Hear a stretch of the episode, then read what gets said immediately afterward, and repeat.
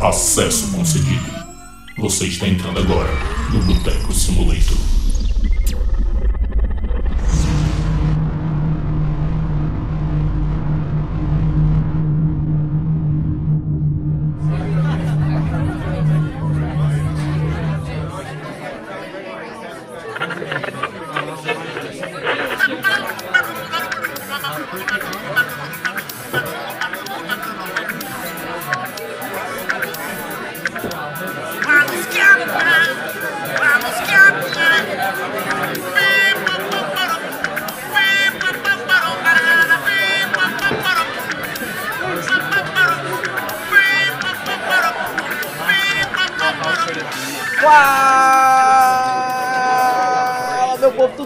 Quem fala é Pedro Nuto, diretamente do Boteco Simulator. Estou aqui ao lado dos meus parceiros gamers e da cana. Fala aí, seus malucos. Fala, aqui é o Breno Gondim e como diz o Rômulo, é que muito mais a questão de qualidade do que quantidade. É, menino.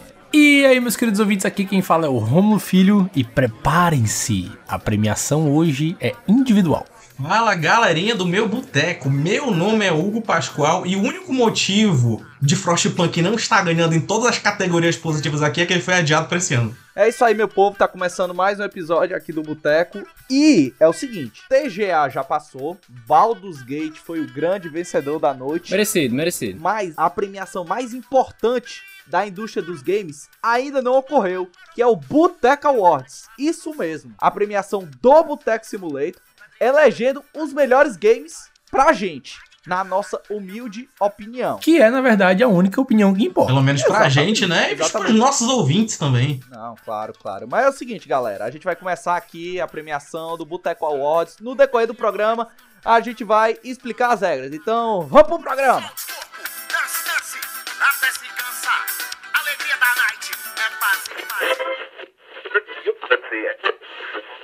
Até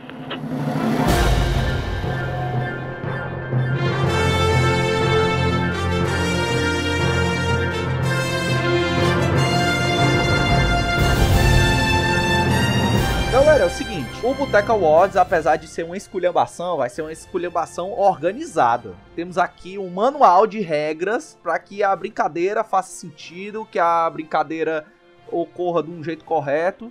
Então, enfim, primeiramente vão ser 10 categorias que a gente elegeu, categorias extremamente sérias, categorias extremamente profissionais que visam a qualidade dos jogos de 2023. Segunda regra, cada um vai trazer o seu jogo. Estão entendendo? Tipo, não é uma lista de indicados e a gente el- elege um vencedor. Não.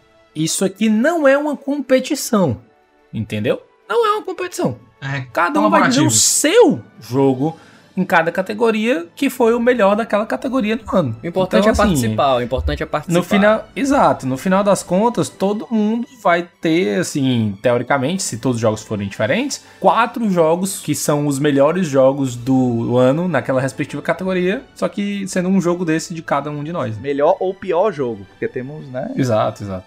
Claro, claro, claro. E. Não, é o melhor jogo daquela categoria. Ah, então, é. se ele pode ser o melhor ou pior jogo do ano, por exemplo. É, é, caralho. É, exatamente. E pra encerrar na lista de regras, não necessariamente são jogos de 2023, mas sim jogos que nós jogamos em 2023. Então, enfim, vamos pra primeira categoria.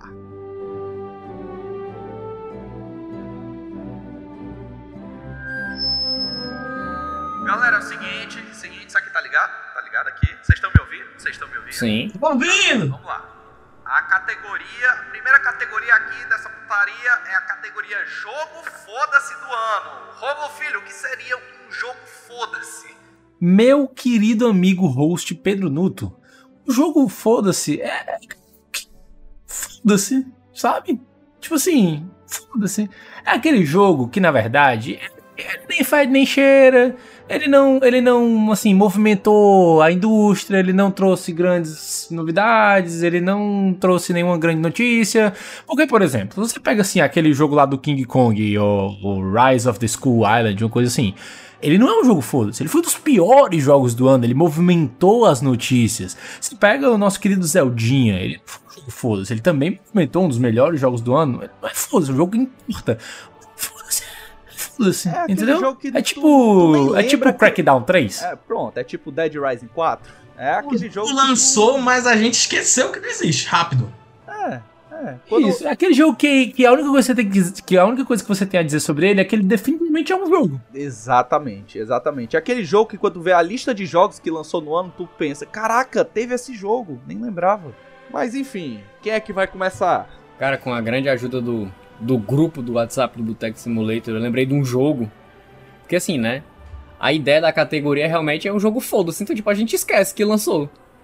O meu jogo foda-se do ano foi Forspoken, cara. Porque assim, Olha foi aí. um jogo que tanto se falou que, meu Deus, olha que foda esse gameplay de aventura com magias e diferentes magias e o escambau a quatro, e zaz, zaz, zaz, e no fim das contas, tipo, foda-se.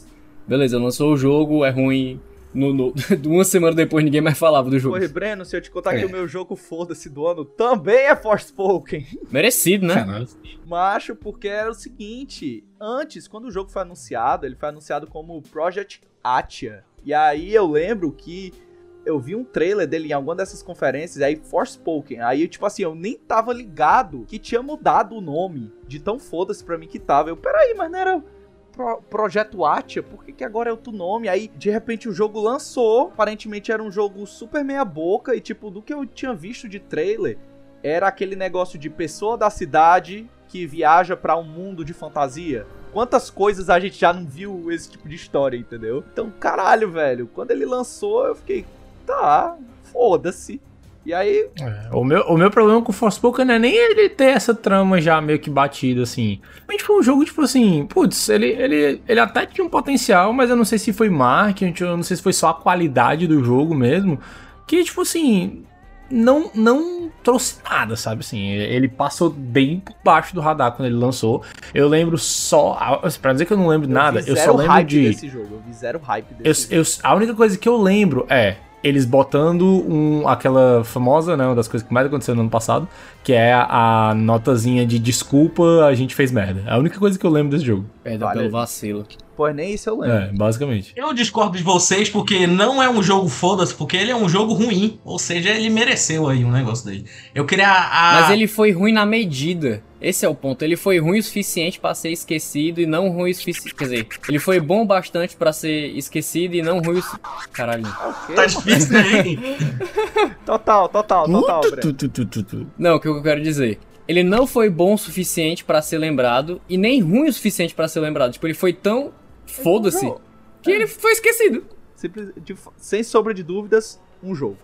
É um jogo que foi lançado, É definitivamente. triste também quando um jogo que tem tanto investimento não consegue agregar nada pro que é videogame, né? Tipo, eles tiveram equipe, eles tiveram tempo, eles tiveram dinheiro, mas eles não trouxeram nenhuma coisa que realmente surpreende os jogadores. Gente, gente, a criadora da série Uncharted tá nesse jogo. Pra ter Com, ideia, como, assim. como um personagem, como. Como o quê? Não, mano, como roteirista, mano. Ah, tá, tá. A Amy Hennig, mano. Isso me, pro- isso me preocupa um pouco quanto a Uncharted. Por quê, mano? Ela saiu de- da Naughty Dog, Baito. Ah, é da série, série. Da série antiga, dos três Ah, primeiros. Tanto que o Uncharted 4, quem encabeçou foi a galera do The Last of Us, mano. O Neil Druckmann e o Bruce Straley, mano. Por isso que até o Uncharted 4 tem uma pegada mais madura do que os outros, porque é a galera do The Last of Us.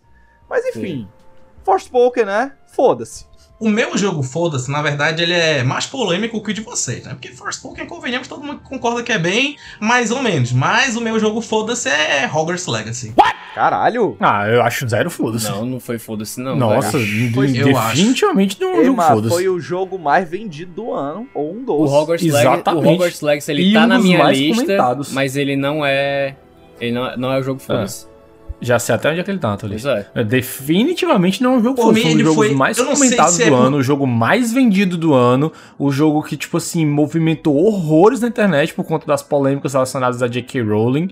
Ele é tudo menos foda-se esse jogo, mano. Tu é foda-se com Harry Potter? ou- Talvez nunca aparece. Eu sou meio foda-se com Harry Potter. Porque, tipo assim, uma coisa que na. Então talvez. Talvez seja isso, que, tipo, minha timeline não aparece É. de forma nenhuma, nada. Não, é porque ele é, ele é um jogo assim mainstream, né? Então na hora que realmente passasse o hype, a galera terminasse de jogar, acho Eu que senti que é um jogo tipo, muito nichado, sei lá. É que o nicho de Harry Potter não, é muito aí grande. loucura. Não, não. Hum. Não, macho, macho, é Macho. o jogo mais vendido do ano, É mano. realmente mas o jogo mais vendido do é? Nada ano. de nichado, É mano. da That's crazy. Harry Potter É o jogo mais vendido do ano, mano. Eu não sabia disso não, that's crazy. Macho, esse jogo não tem nada de foda-se. Nada sobre esse jogo é, É. foda-se. Ele não pode ser Tipo assim, um ele, jogo ele, uau. ele é talvez.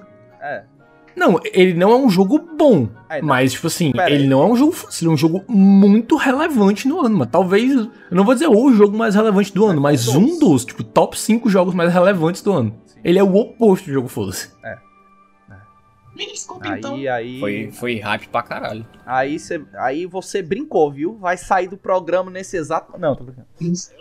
Na primeira categoria. Eu mesmo peguei quando saiu. É dois dias depois. vocês estavam jogando. Mas aí, Romulo, tu disse, não é um jogo. Tipo assim, ele não é nem bom esse. O, o, o, o Hogwarts É Legacy. sim, é Cara, assim. ele, é, ele é interessante, certo? É sim, ele é é interessante, mas ele não é muito bem executado e ele é muito repetitivo.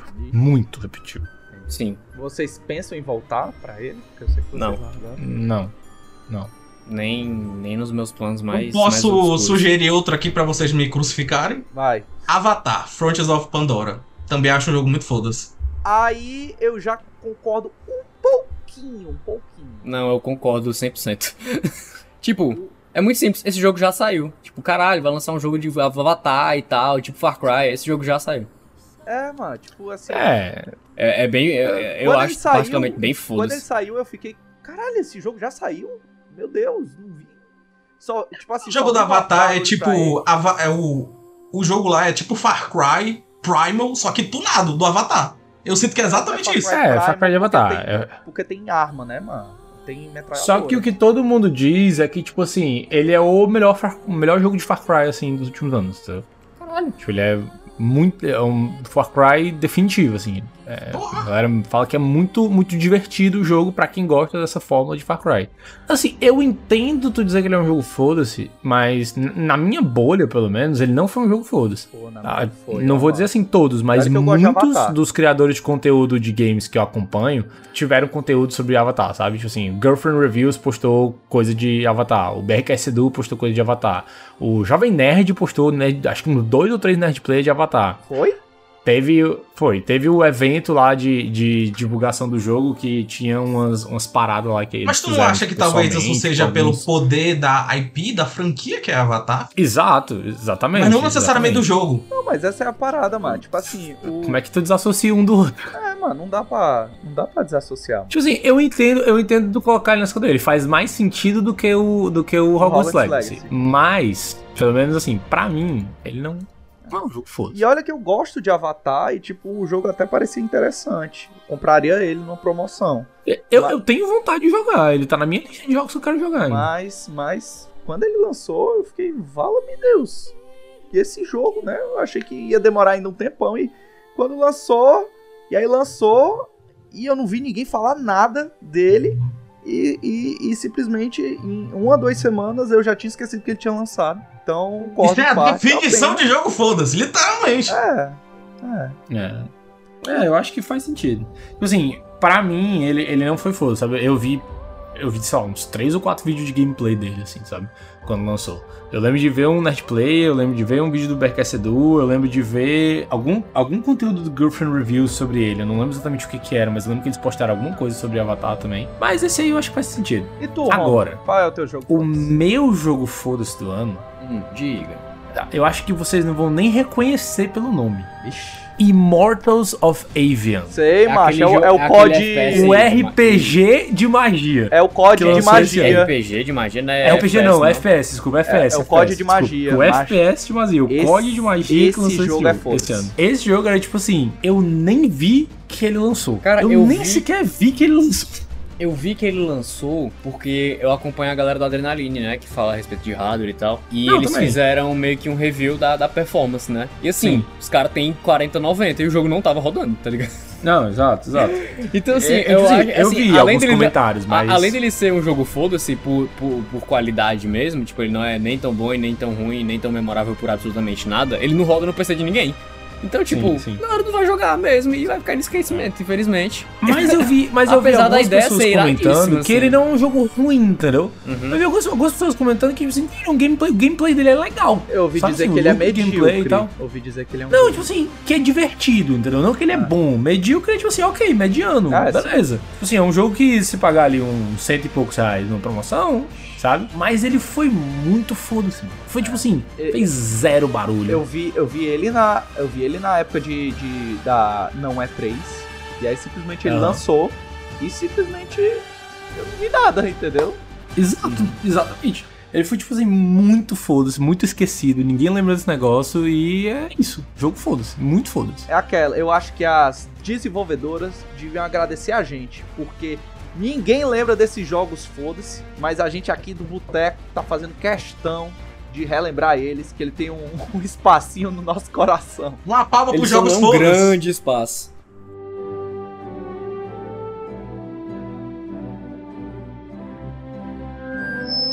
Galera, seguinte, bora aqui pra próxima categoria. Categoria, opa, opa, opa, tão ouvindo, né? Tô, tô ouvindo. Arrasa, Pedro Nuto! Tá bom, tá bom, tá bom. Peraí, Hugo, peraí. Ó, a próxima categoria é. Que é isso, mas perdeu. São muitas folhas, são muitas folhas aqui. Peraí, deixa eu ver aqui na pauta. Galera, é o seguinte: a próxima categoria é jogo aguado do ano. Meu amigo Breno Gondim, que, é que seria o jogo aguado do ano? O jogo aguado do ano, cara, é melhor eu dar um exemplo do que do que tentar explicar com palavras mais difíceis, sabe? Cara, tu sabe quando tu vai pedir um suco e o suco vem mais água do que suco? Esse é o jogo aguado do ano. Aquela caipirinha sem gosto, é aquele suco de laranja com gosto de água. Pô, É, porque, essa- né, quando, quando você vai, você pede aquela caipirinha que tá linda, tu bebe ela, tá só o gelo, qual a primeira coisa que vem, qual o primeiro sentimento que vem em você? Decepção, né? Então, o jogo aguado do ano praticamente é um nome pra decepção do ano. Então, eis os jogos que mais decepcionaram a gente esse ano. E aí, vale a pena dizer que decepcionar envolve existir uma expectativa, né? Exato. Não é, é, diferente do jogo foda-se. Pois é, o jogo foda-se é que é tipo assim, macho, foda-se. Foda-se. Zero importância. O, o decepção é tipo assim, pô, eu esperava alguma coisa disso aqui. E me decepcionou. E eu queria dizer uma grande decepção que eu tive esse ano, gente. Eu falo. Que- que vocês vão falar, vão apontar o dedo pra mim e falar, eu avisei. Que foi simplesmente Decalisto Protocol. Antes do Nuto começar a falar, eu quero dizer que ele falou desse jogo assim como se fosse um negócio absurdo, que meu Deus, vai ser foda, que vai ser melhor que Dead Space e o caralho a 4. E a gente falou, Era macho.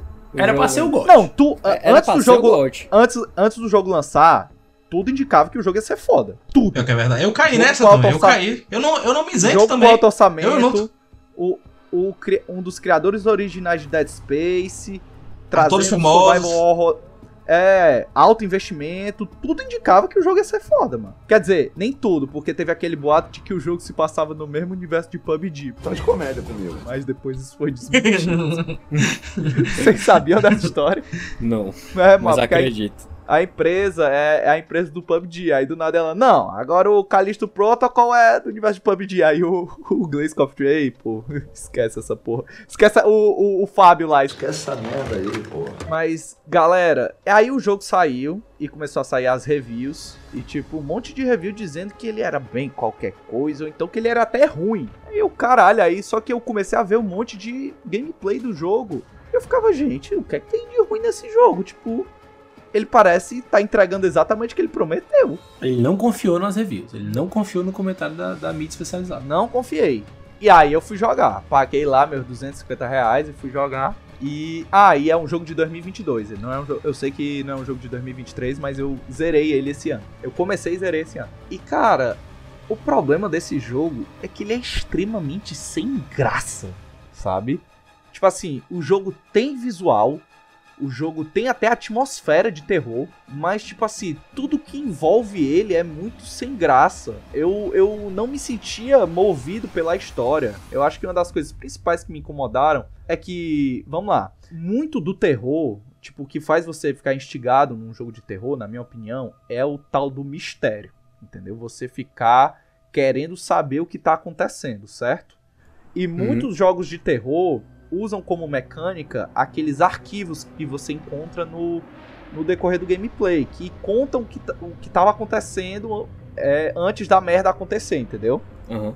E eu diria que esses arquivos do Callisto Protocol são uma merda. Uma- tipo assim, você lia e parece que, que não entregou nada da história, entendeu? Você sentia que, tá, ok, beleza, mas foda-se, entendeu? Parecia que eu não tava descobrindo nada. Então, as coisas iam acontecendo e eu notei que em um certo ponto que eu não tava me importando com a história, que pra esse tipo de jogo é super importante. E, e muitos jogos de terror que, que, que eu já joguei, eu ficava, caraca, mas o que que aconteceu? Eu ficava instigado pra descobrir a verdade. E esse jogo que ele estava, o que ele tava me entregando pra descobrir a verdade, tava sendo uma merda, tava sendo sem graça. Não era que nem, por exemplo, no primeiro Dead Space, ou então até no Control, que tem excelentes assim files, é, arquivos de áudio, tudo que ficam instigados pra saber o que aconteceu naquele universo. O personagem, apesar de ter um visual muito irado, ele é muito sem graça, ele é muito sem carisma, e além de que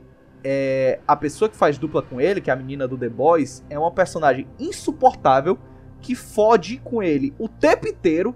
Tipo assim, muitas vezes ele entra enrascada por causa dela e ele continua indo atrás dela. Eu fico, macho, esquece essa menina, vai atrás de, de, de, de sobreviver, velho. Tá bom, Red Pill, aí- calma, calma, calma. É, vai, vai se fuder, porra.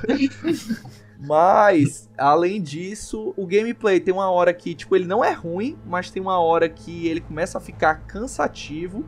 Principalmente porque muitos dos inimigos a gente usa a mesma abordagem pra combater eles ou pra desviar eles. Tipo, por exemplo, tem um chefão que ele aparece umas 4, 5 vezes no jogo. Que, velho, é só tu apertar o espaço, que é o botão de desviar, que tu consegue desviar dele e ficar atirando, entendeu?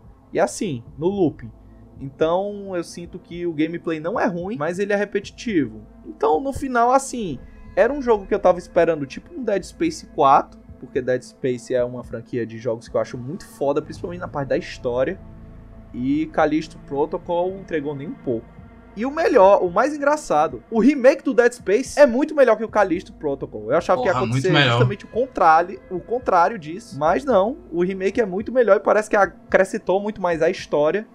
Então, principalmente por questões narrativas, é, foi muito decepcionante. E quando você descobre a verdade do que, que aconteceu na, na prisão, em Black Iron, acho é uma parada que tu já viu em tantas outras coisas, sabe? Tipo assim, ele pega os- todos os clichês possíveis pra fazer essa história. E o Glenn Scofield disse que ia ser uma história super profunda e madura. Porra nenhuma! Parece história de chat GPT essa porra. Tá aí minha decepção. Tá aguado aqui esse jogo. E é isso. O meu jogo aguado do ano, cara, é com um triste pesar que eu digo que é Hogwarts Legacy. O jogo que definitivamente não foi o jogo foda-se. Mas foi um jogo aguado. Mas foi um jogo aguado. Tava mais ou menos certo, mais ou menos certo. Não, não, não tem nada a ver com. Porque, cara, qual que é o negócio? Ele é um jogo legal pra você jogar ali umas 4 horinhas. Eu não diria nem 4 horas, mas tipo, Em minutos. umas 8, umas 8, 10 horas, sabe? Sendo que assim, tipo, o gameplay é legal, tem as magias, tem toda aquela. Tem toda Hogwarts, né? Que, tipo, eu, como sou fãzaço de Harry Potter, pô, pra mim foi do caralho, assim, ver o jogo, sabe? Na- na- nas primeiras horas. Sendo que, assim, por ele ser um mundo aberto e tudo mais, com um jogo de. Um jogo de história, né? Com, com mundo aberto, é, é claro que ele não vai ter só 10 horas, ele vai ter, tipo, 50 horas, 40 horas, assim, isso, chutando legal, sabe? Sendo Aham. que, cara, o jogo, quando você pisa o pé fora daquele, daquele núcleozinho Hogwarts, Hogsmeade, встреч! Que é, que é do lado de Hogwarts, né? Aham. Cara, é tão repetitivo, tipo, é mato, mato, mato, mato, mato, mato, mato, aí caverninhas com aranhas, mato, mato, mato, mato. Aí um tem, tipo, acampamento de, de vilãozinho lá. é, aí tem os acampamentos de vilões, né? Tipo, é tipo Far Cry, assim, tem os acampamentos com os bichos lá e tal, que você vai, só que eles. muito menos variado que um Far É. Cry da vida. Porque, tipo, a, a variação, na realidade, no máximo, é- são os feitiços que eles usam, sabe? Porque tem os, os, tipo, tem os, os feiticeiros vilões, né? Os bruxos vilões, e tem os duendes. E é só isso, tipo, são esses os inimigos. Ah, e tem as aranhas. Então, assim, por- durante todo o jogo, pelo menos todas as, sei lá, as minhas 20 e Cadê? Deixa eu pegar aqui. Hog... É. Hog... Eu, jo- eu joguei 17 horas dele. E, Eu tenho e, 50 assim, eu- horas, mas a Bel jogou mais do que eu. É, eu assino embaixo com o que tu falou, assim, definitivamente. Eu acho que é, é bem decepcionante ne- nesse quesito, sabe? Porque, assim, é um jogo de mundo aberto. Qual que é a grande coisa de jogo de mundo aberto? O que é que define, assim, a qualidade de jogo de mundo aberto? É a qualidade da exploração dele. E a exploração em Hogwarts Legacy é muito chata. E ela é meio travada também. É, tem pouquíssimas coisas pra você fazer. O mundo não é muito vivo, sabe? Assim, não tem um negócio que te instiga a realmente explorar aquele mundo que não sejam quests específicas te apontando do ponto A pro ponto B, sabe? Voar na vassoura é massa, é muito legal. Só que voar sem ter uma motivação perde, perde meio que o intuito, sabe? Eu, eu acho que o grande problema dele é muito essa questão da exploração. O castelo. Assim, todo o gameplay dentro do castelo é massa, é melhor que o jogo. Porque dentro do castelo ele realmente tem muita coisa pra você explorar. Tem os enigmazinhos, tem as páginas de livro pra você encontrar. Tem, tipo assim, uns NPC que às vezes lançam uma questzinha que é tipo assim, quest de. Fat quest, né? Pega uma parada no lugar tal e leva pro lugar tal. Mas assim, tem, tem vários mini enigmas e coisas que são ali, que você vê nos filmes, nos livros do Harry Potter, tipo, aquelas coisas interessantes e as coisas mágicas que tem no castelo. E isso é muito bem representado no jogo. Agora, pisou fora do castelo é muito chato. E tipo, é muito do que o Romulo falou da questão da exploração, porque assim, dos jogos mais fodas que eu joguei esse ano, não foi só um, né? Tipo, o Baldur's Gate o Zelda, que eu acho que foram os, os maiores jogos que eu joguei em 2023, eles te recompensam muito por tu ser curioso. Pra tu ver, tipo, ah, aquele buraco ali, o que é? Aí tu vai no buraco, que ele é um buraco meio estranho, aí tu descobre uma caverna, tu descobre um negócio, um cara a quatro, um mundo se acabando lá dentro. Então, tipo, esses jogos, eles te recompensam muito por tu querer explorar sem, sem seguir a- o guia do jogo. O Harry Potter não, tipo, a exploração dele é muito travada. E muito, e muito do, da área explorável dele, tipo, não tem muito o que fazer, tá ligado? Vocês acham que acabou o tempo de fazer a parte de fora? Deu só pra fazer de dentro? Pode ter sido, não duvido não. É, porque, tipo, eu não vejo porque eles pensaram, ah, vamos aumentar o tempo de gameplay, sabe? Sei lá, acho que dava pra, pra colocar mais coisas dentro do castelo, mas, tipo, missões. Acho que se cortasse o mapa, o mapa é enorme. Se cortasse o mapa ali pela metade, você ficasse só tipo assim, castelo, Hogsmeade. E, e, o ao, e o ao, ao redor disso, pronto. Era suficiente, a floresta, pronto. Castelo Aí e a é floresta. o parque da Universal, né? Certinho. É, pois é, É, mas, tipo, é porque, basicamente. é porque, mano, tu não sente a necessidade de que seja tão grande, tá ligado? Exato. Tipo É assim, uma tem umas que cidadezinhas muito. longe que tu tem que ir até lá e não tem nada pra tu fazer lá, entendeu? Tu chega lá, tem um mercador que vende as mesmas coisas que vende em todo canto e alguém pedindo uma quest pra tu ir buscar algum item em algum fundo do lago, sei lá. E, e, e, e coletáveis, 60 bilhões de coletáveis diferentes. É, exato. Que, tipo, eu, eu gosto de coletáveis que eles me dão alguma coisa e tal. Então, assim, eu tava até indo atrás. Mas, velho, chega um momento eu, porra, não aguento mais, velho. Tipo, eu tenho que achar as moedas, aí eu tenho que achar as borboletas, aí eu tenho que fazer as portas de não sei o que, aí eu tenho que achar os chocolate, aí eu tenho que. Mas é tanta coisa que eu fico, tipo, tá, eu não vou atrás disso, mano. Desisti, tipo, conscientemente pensei, não, não vou mais atrás disso, porque eu não, não, não, não tô afim. Diferente do Doom, por exemplo, que eu pegava os bonecos eu vi o boneco lá na, na estante. Achava, gente, achava iradíssimo ver os bonecos na estante. Mas é, cara, infelizmente, assim, é um jogo que. Não vou dizer que ele me decepcionou, tipo, caralho, meu Deus, é uma merda. Mas assim, eu esperava muito mais. Tanto que eu Cara, dropei, né? Pois eu vou, eu vou seguir na mesma linha. O meu jogo aguado do ano, a minha decepção do ano, também é um jogo assim, que não é que ele é uma merda, não é que tipo assim, nossa, que lixo, mas é um jogo que eu esperava bem mais e que eu esperava jogar por muito mais tempo do que eu joguei. E esse jogo é Diablo 4. Vixe. Ah, É um jogo que, que me decepcionou assim de uma forma que eu realmente não tava esperando, porque a história é massa. A história do jogo, ela, ela te instiga. Eu, eu- eu lembro claramente assim de estar jogando e comentar com o Breno na época que, tipo assim, pô, que legal que a história principal do jogo te faz visitar o mapa quase inteiro. Sabe? Ela te leva ao redor do mapa quase todo. Eu achei isso muito bacana, porque às vezes tem jogo que, tipo assim, tem uns cantos que você não tem motivo pra ir. Você só vai, tipo assim, pra cidades principais e aí o caminho entre as cidades. E, e no Diablo 4, não. O, o mapa quase todo, assim, você ia liberando só jogando a história. Sendo que aquilo que a gente já falou várias vezes, o grande chamariz de jogos como Diablo é o que acontece depois da história. É o endgame, é o late game, é você tá ali, tipo assim, grindando nível, fazendo dungeon e liberando equipamento e farmando o item que tem lá, o, a- o efeitozinho específico que tu quer pra tua build e tal. E eu tava empolgado pra jogar isso, sabe? Eu tava empolgado pra ter esse momento de tipo assim, putz, deixa eu me afundar um pouquinho aqui num jogo como um serviço que eu vou jogar durante horas e horas e horas, sei lá, meses sem parar e jogar tipo temporadas e aí sei lá, para entre uma temporada e outra, mas depois volta. E assim, eu me instiguei zero pra voltar pra ele. Zero. Eu voltei, assim, depois que eu zerei o jogo e aí lançou a primeira temporada, eu voltei, eu joguei talvez uma semana da primeira temporada e eu só olhei assim, eu. Ah, cansado, né? Meio chato, tá acontecendo nada, tá, tá indo pra lugar nenhum. Tanta coisa boa lançando. Pois é, aí dropei total. Aí beleza, disseram que na segunda eles corrigiram muitos problemas da primeira temporada, só que assim, eu já tinha ficado tão desestimulado e já tava jogando tantas outras coisas que eu nem voltei pra segunda temporada. E eu nem sei em qual tá, se tá na terceira, se já passou pra quarta ou o que quer que seja, mas assim, zero, zero interesse em voltar. Voltaria se fosse tipo assim, pô, ei galera, vamos se juntar aqui pra gente jogar todo mundo junto uma temporada, beleza. Aí, aí eu vou porque jogar com a galera é sempre divertido. Mas, tipo assim, me instigar por conta própria pra voltar a jogar ele, como alguns outros jogos que não são nem jogos como serviço me instigam, por exemplo, o Zelda. Abrir aqui o Zeldinha, fazer, fazer uma shrine aqui, andar aqui 10, 10 passos, encontrar um baú e matar uns bichos, e aí, sabe assim? Eu esperava ter um pouco essa relação com o Diablo e eu tive zero. Sabe assim, foi, foi para mim foi a decepção do ano. Aguado demais, demais, demais, demais. Eu pensei em botar Starfield aqui, mas eu não joguei Starfield ano passado. Eu comecei a jogar agora nas férias, então não entra. Diablo 4 definitivamente é a decepção do ano pra mim. Tu já bota o Starfield como decepção porque tu disse que jogou tão pouco. Não, assim, em relação à expectativa que eu tinha pra Starfield, eu nem precisei jogar pra me decepcionar, entendeu? Cara, pra mim Diablo 4 pega um pouco porque é muito essa sensação do endgame, sabe? Tipo, eu fui até mais do que tu, né? Eu joguei até, tipo, level 90 e pouco no boneco, 97, 89, sei lá, por aí, quase chegando no 100. Aí parei, né? Vou abrir a temporada, a primeira temporada eu cheguei tipo até ali o nível 50, que é mais ou menos onde a coisa começa a ficar um pouco mais legal. Isso depois, isso depois que você zera a campanha, né? Porque no- na primeira gameplay o irado é a campanha.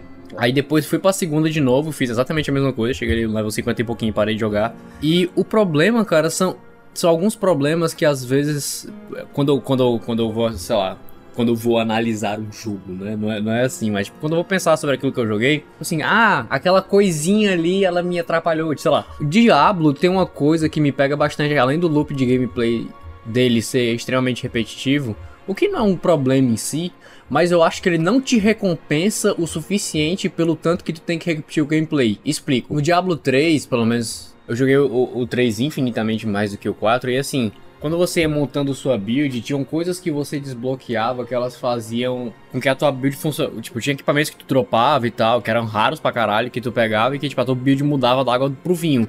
Mas não apenas em dano, sabe? Tipo, ah, ver números maiores saindo dos bichos mais rápido. Mas você via aquilo fazendo uma diferença foda na tua build, sabe? Por exemplo, tinha uma build que era massa, que era, ela consistia em tu dar um tiro com a bola elétrica. Sendo Aham. que tu podia colocar turrets e tu tinha um item que fazia com que as turrets atirassem essa bola elétrica. Aí tu tinha um outro item que ele diminuía a velocidade dos teus projéteis. O que pensando em um, em um- um- um arqueiro, meio que foda-se. Mas se o teu projétil ele vai dando dano ao longo do tempo enquanto ele tá indo, tipo, meio que tu enche a tela de negócio e é uma coisa linda de ver, tá ligado? Tipo, eu não, eu, eu não tive um momento desse no Diablo 4. Tipo, assim, porra, agora esse item pronto, fechou, clicou, agora minha build vai ficar lindo tanto no dano e tipo, eu vou ver aquilo, sabe? Não, tipo, não, não, não rola. Sabe, você grinda, grinda, grinda pra dar mais dano ou morrer menos. Acaba que eu fico. É, tipo assim, você meio- até percebe que os bichos estão morrendo mais rápido.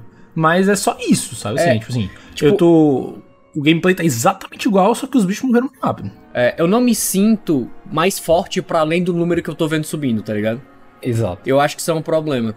Porque acaba que você não tem satisfação de, de, de, tipo, de tá jogando aquilo ali, porque aquilo, porra, tô conseguindo e tal, tô me sentindo mais forte, porque, sei lá, meu, minhas skills explodem legal agora, sabe? Então, assim, eu acho que falta muito nesse quesito pro, pro jogo ser bom. E, tipo, o endgame dele, pelo- principalmente no, no começo, né? Ali que foi quando eu mais joguei. Cara, não tinha nada pra fazer. Era, tipo, tu fazer as dungeons dele e era isso aí. Depois, na Season 2, adicionaram mais bosses, outros tipos de conteúdo de endgame pra jogar e tal. Mas, tipo, na Season 2, isso foi seis meses depois que o jogo saiu, tá ligado? É, exatamente. E aí, nessa, nessa de, tipo, só sair na Season 2, o jogo me perdeu. Me perdeu total. Tipo assim, ele tá desinstalado no meu PC, sabe? Eu desinstalei Tem faz tempo. É, não tenho interesse em instalar de novo, até porque não é um jogo pequeno, sei Uhum. lá quantos 70, 80 gigas, sei lá. Então, tipo assim, talvez se daqui a um bom tempo eu tiver com tempo livre em termos de, pô, não tenho nenhum jogo pra jogar agora que tá me consumindo muito e tá e a galera tá comentando que tá numa season legal, beleza, posso até tentar, mas vai sair pra FX 2 e já aparece, antes de sair o jogo aparece infinitamente melhor que o Diablo 4, então esse aí é o aguardo do ano de longe, de longe assim, pode pode tacar a mangueira. O meu jogo é de uma empresa que eu queria aprender muito a gostar dos jogos dela. Mas quanto mais tempo se passa, mais eu tô vendo que eles não são exatamente pra mim. O meu jogo é Starfield. Oh, Hum. mano. Assim, quando eu comecei a jogar o, o Fallout 4, eu já não tinha me divertido tanto. Beleza, Fallout é legal, criação de personagem é legal, tem mecânicas bacanas, o universo de Fallout é A foda. lore é muito mais legal que o jogo. Com certeza, a lore é muito foda de, de Fallout, mas eu não tinha conseguido pegar ainda o gosto por gameplay. Insisti ali, joguei umas 12 horas, alguma coisa assim, mas acabei abandonando. E aí volta agora, quer dizer, avança agora pra 2023, onde lançou Starfield, que é um jogo da mesma empresa, e eu concordo muito A Bethesda, pra quem não sabe. Bethesda. E eu concordo muito com o que o Romulo disse, que a gente nem precisa jogar tanto assim pra ver como é decepcionante algumas coisas no Starfield. Quanto mais coisa sai do jogo que eu vejo no YouTube, assim, eu vejo como o design das armas, dos planetas, do gameplay, é tudo feito com certa pressa, não sei dizer assim. Não é tão bem encaixado e eu sinto uma pena porque eu sinto uma pena porque a Bethesda tem um potencial tão grande de fazer jogos inacreditavelmente fodas, sendo que eles não conseguem atingir esse resultado nem com Fallout 4. Porra, eu próprio sinto Starfield muito agora. isso, ó. Eu sinto muito isso, ó. É uma falta de zelo, não Bet- sei, falta algo. A, a Bethesda tem um, um- tem um potencial foda, sabe que ela é capaz, aí quando eu vejo os, os jogos dela, sempre tem um monte de coisa que não me agrada, velho. É, é tipo, dá pra ver, quando você olha os detalhes do jogo, tipo, um pouco até além do que o próprio jogador pode ver, mas a gente vê que, por exemplo, design das coisas não fazem sentido, é, por exemplo, as, as armas, é, especificamente, elas, muitas delas não fazem nenhum sentido de como funciona, e tipo, a tua mão fica, por exemplo, tem uma arma, por exemplo, que tipo, o tambor dela é de tal jeito, ou o tamanho dela, que tipo, se você parar pra pensar e analisar como seria o design daquela arma, nem faz sentido. E a mão do personagem, tipo, clipando, e as animações de terceira e primeira pessoa sendo diferentes, e tipo, isso é uma falta de, tipo, zelo no processo de, de animação e tal, que, porra, eu esperava muito mais da Bethesda, ainda mais ela prometendo aí com tanto com o Starfield. Justamente por esse ponto final que tu colocou. Acho que assim, eles prometeram tanto, tanto, tanto, tanto, tanto, tanto, que realmente ficava difícil cumprir. Mas e, o problema maior é que, assim, além de não cumprir o que eles prometeram, acho que eles já fizeram coisa melhor, tá ligado? Tipo, Skyrim é infinitamente melhor. Sabe o que eu sinto? Eu falei isso no programa de o que mudaríamos em jogos que amamos. Que eles prometeram tanta coisa do Starfield e a visão que eu tinha maior do, do próprio Starfield era essa questão da novidade, que aí quando o jogo lançou... É o me Nazapunk. pareceu- Me pareceu só mais um jogo da Bethesda, entendeu? Exatamente. Tipo, Parece mais um jogo da Bethesda. Dito isso, eu achei o Nazapunk irado, tá? Eu achei o design de mundo e das coisas. Com bem certeza, legal, o assim, as Starfield, ele naves, tem- As cidades. O Starfield dizem que é um jogo que você precisa abraçar ele pra você realmente curtir ele. Você precisa imergir ali e sentir que você realmente ali faz parte da, daquele universo. E tem história massa, tem design massa, as cidades e tal. Eu acho que eles têm sim, feitos técnicos ali, feitos criativos e extremamente positivos ali no Starfield. Mas a gente, é o que o Nuto falou, ainda parece um jogo da Bethesda. Será que a gente tá querendo tipo pedir assim, né? algo Né? que ele não, Não é é? que parece um jogo da Bethesda, tipo, parece, parece que eles fizeram a mesma coisa que eles estavam fazendo já há uns 10 anos, entendeu? É, a sensação, na Parece verdade, que só- eu tenho é que é desorganizado. Pra mim é desorganizado. Tipo, parece que o processo de criação lá dentro, ele não passa por uma verificação tão crucial pra, tipo, ver que, tipo, ah, as animações estão consistentes, o design estão consistentes, e tipo, Foi- foi- sei lá. Foi uma coisa Sinto que eu isso. já falei, que, a- que às vezes muitas coisas do jogo da Bethesda passa a impressão de que o jogo é feito de qualquer jeito, sabe? Pois não é. tem um polimento, não tem uma atenção. E isso acontece em alguns jogos, mas, porra, de uma empresa gigantesca como a Bethesda, com jogos extremamente aclamados e famosos, sei lá, eu também fico me perguntando se eu tô pedindo demais Pra mim, a Cara, Bethesda. eu acho que não, velho. Eles são, uma empre- eles são, uma, eles são das maiores, eles são dos maiores estúdios, cara, o Bethesda Studio. Eu não diria que é uma questão de ser feito de qualquer jeito. Eu acho que não é prioridade pra eles o, o polimento. Não quero dizer nem exagerado, assim, mas o alto grau de polimento das animações, sabe? Eu acho que eles priorizam outras coisas. Eles priorizam, tipo assim, muito mais o, o, o feeling ali do gameplay, sabe? A criação de mundo do que, do que esse polimento de, tipo assim, putz, a animaçãozinha ser bem amarradinha, de, de não ter clipping entre, entre objetos e coisas do tipo. Eu acho que isso, isso não passa, tipo assim, é, eu acho que, sei lá, a, a barra pra eles de, de quando isso tá bom, ela é mais baixa do que pra outras empresas que trabalham Sim. de forma parecida. O, o que é uma pena, eu, eu, eu, eu- com poucas horas de gameplay, jogando agora já em 2024, eu percebi isso, sabe, assim, de ter algumas... é nem Bug, ah, vai, pode chamar de bug visual, assim, de- dessa questão de, tipo assim, os objetos se, se cruzarem, você ter animação que, que não, não tá bem feita, sabe, assim, a animação é meio, é meio travada, é meio brusca zona. Em compensação, outras coisas são extremamente bem detalhadas, como os objetos no mundo, assim, é, é incrível a quantidade de objeto que tem física dentro do mundo que tu pode interagir, sabe assim? Tu chega numa sala e aí a sala tem um zilhão de coisas dentro da sala e tudo aquilo Um zilhão de é sanduíche. tipo assim, tem sanduíche, tem alicate, tem extintor de incêndio, tem um pedaço de papel, tem uma carteira, tem um jogo de tabuleiro, tudo dentro da sala e tudo isso tu pode interagir de forma física. Tu consegue botar no teu inventário, tu consegue tirar do teu inventário, levar pra nave, deixar dentro da tua nave. Então, por esse lado, é- é muito bem feito, é muito bem polido, tem muita. Tipo assim, você vê que que tem muita dedicação técnica nessa parte do jogo. Mas esse outro lado mais de polimento de animações e coisas do tipo, isso, isso eles deixam muito a desejar. Não, e é porque a gente não falou, tipo, uma das coisas mais criticadas, que é a questão do um jogo de 2023 ter esse monte de loading pra um. A Bethesda, né? A gente né? meio que quebra a imersão 100%. Mas a gente se acostumou já nessa. Não, não, não, não, não. Mas uma coisa Hum. é em 2023, que era conhecido, tipo assim, ah, essa geração agora é a geração sem loadings, e a Bethesda meteu uma dessa. E sendo um, um jogo da Microsoft, sendo um jogo. Cara, eu acho que o problema não é ter load. Não, não acho que o problema é ter load. O problema é não Assim. botar o personagem se esgueirando numa paredezinha enquanto faz o load. Não, Hum. não é nem Clássico. isso não, porque assim, o, o Assassin's Creed Mirage que eu tava jogando final do ano passado, ele tem load pra um monte de coisa. Ele tem load pra, pra fast travel, ele tem personagens se esgueirando por paredezinha.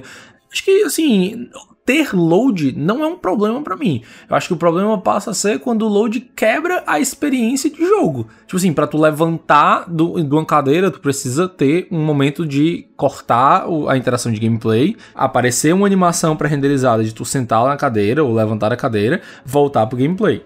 Isso é o que me incomoda, não é ter os loads.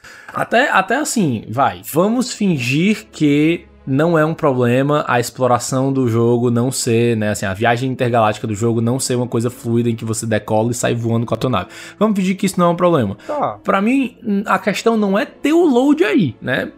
É, tipo assim, beleza, precisa, precisa carregar, a textura é muito grande, tem muita coisa muito pesada pra carregar. Ok, eu aceito.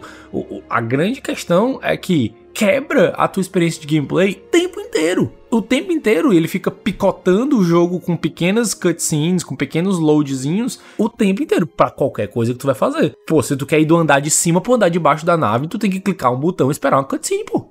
E aquela, mano, aquele vídeo excelente do e se Cyberpunk fosse feito pela Bethesda, macho, é muito aquilo, tipo, o cara sai da sala, load. O cara entra numa sala, load. Pô, pra tu entrar em um lugar precisa de load, entendeu? Então, sei lá, eu acho que eu concordo, Romulo, que o problema não é ter load. Faz parte o jogo ter load. Mas o problema mesmo é ter muito load e isso quebrar a imersão. É uma pena. Ainda quero jogar Starfield, mas diria que também tô meio. Decepção do ano pra ti? Essa é a minha grande decepção. Poderia até falar mais mal aqui, é porque não tem tempo de falar tão mal assim, não.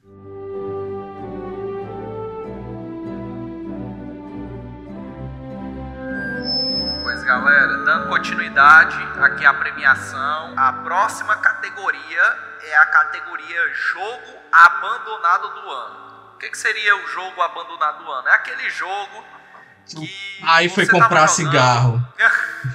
e nunca mais voltou.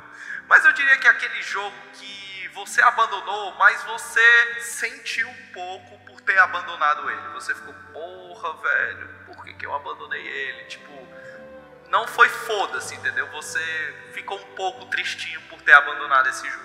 Aquele jogo que você abandonou, mas que não porque ele é um jogo ruim. Mas é só porque você tinha Não outra coisa pra encaixou. fazer. Um outro jogo melhor pra jogar, ou não era Tava prioridade, ou não tava. É, não tava na vibe. Não é que ele é um jogo ruim, tipo assim, nossa, abandonei porque é um jogo ruim. É só tipo assim, putz, eu abandonei esse jogo, mas dado uma oportunidade eu até voltaria. Bom, eu, eu tenho um que, putz, esse é triste. Eu, eu realmente fico triste de ter abandonado esse jogo, mas eu abandonei por um motivo muito bom, que inclusive na minha planilha de jogos tá lá escrito: abandonei, quer dizer, parei de jogar porque lançou Zelda Tears of the Kingdom. Foi o único motivo de eu ter parado de jogar, que é Chain Echoes. Chain Echoes é, é o jogo que Sea of Stars tentou ser. Chain Echoes é um RPG estilo RPGs da Square Enix dos anos 90, sabe? Combate por turno, aquela visãozinha de mapa meio 2D, meio 2.5D, assim, que você vai vendo por cima.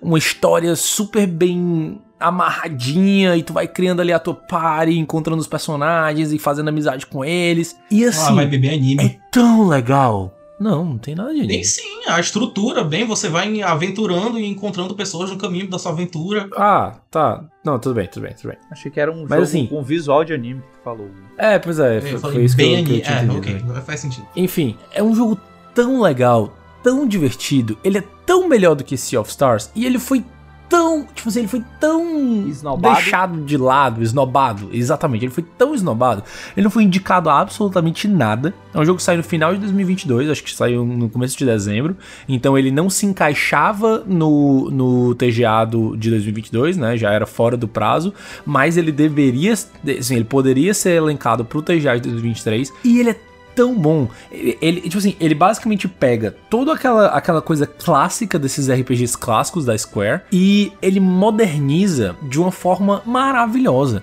O combate por turno dele é extremamente dinâmico, não é só, tipo, ah, papel, papel, tesoura, sabe? Não é, ele é extremamente dinâmico. Você tem que ficar equilibrando entre momentos de ataque, momentos de defesa, momentos de desviar, momentos de usar magia, porque ele tem uma barrazinha, que é uma barra de overdrive, que à medida que ela vai crescendo, você vai dando mais dano, mas você também fica mais suscetível a dano. Cara, é muito divertido. É uma história muito envolvente, muito empolgante. Um mundo muito bacana, personagens extremamente cativantes. Eu tenho muita vontade de jogar ele de novo, assim, de voltar pra ele. Eu acho que eu cheguei a jogar pra lá de 10 horas, talvez, assim, antes de sair o Zelda. Deixa eu conferir aqui rapidão. É, na minha planilha eu tô com 10 horas nele, assim. Então, pelo menos, pelo menos umas 10 horas eu joguei. Tava jogando ele no Switch, mas ele também, acredito que ainda tenha, mas ele também tinha, pelo menos na época, no Game Pass, tanto pra PC quanto pra Xbox. Então assim, eu recomendo demais pra quem gosta desse tipo de jogo e eu com certeza pretendo voltar ele, voltar a jogar ele em algum momento. Preciso só conseguir encaixar aí na, na minha planilha de um bilhão de jogos. Mas assim, recomendo demais. É muito legal, muito divertido, gameplay muito bom, história muito bacana. É assim, é aquele jogozinho obrinha prima, sabe? 10 de 10, poucas coisas a reclamar. Me lembra Ragnarok. Caralho. Lembra visualmente, O, visualmente o lembra boneco da mesmo. frente, assim, do poster do jogo é, é o boneco do Ragnarok, velho. A armadura, sim. tal, Visualmente caralho. lembra mesmo. Mandou, viu? O jogo que eu abandonei em 2023, que eu gostaria de falar, é um jogo que eu até diria que ele se revitalizou depois que eu parei de jogar ele. Mas ainda assim, eu acho que ele tem uns problemas fundamentais ali de gameplay. E que jogo é esse? Cult of the Lamb. Porra! Sim. Hum. Hum. Sim, precisamos falar sobre Cult of the Lamb. Pois é.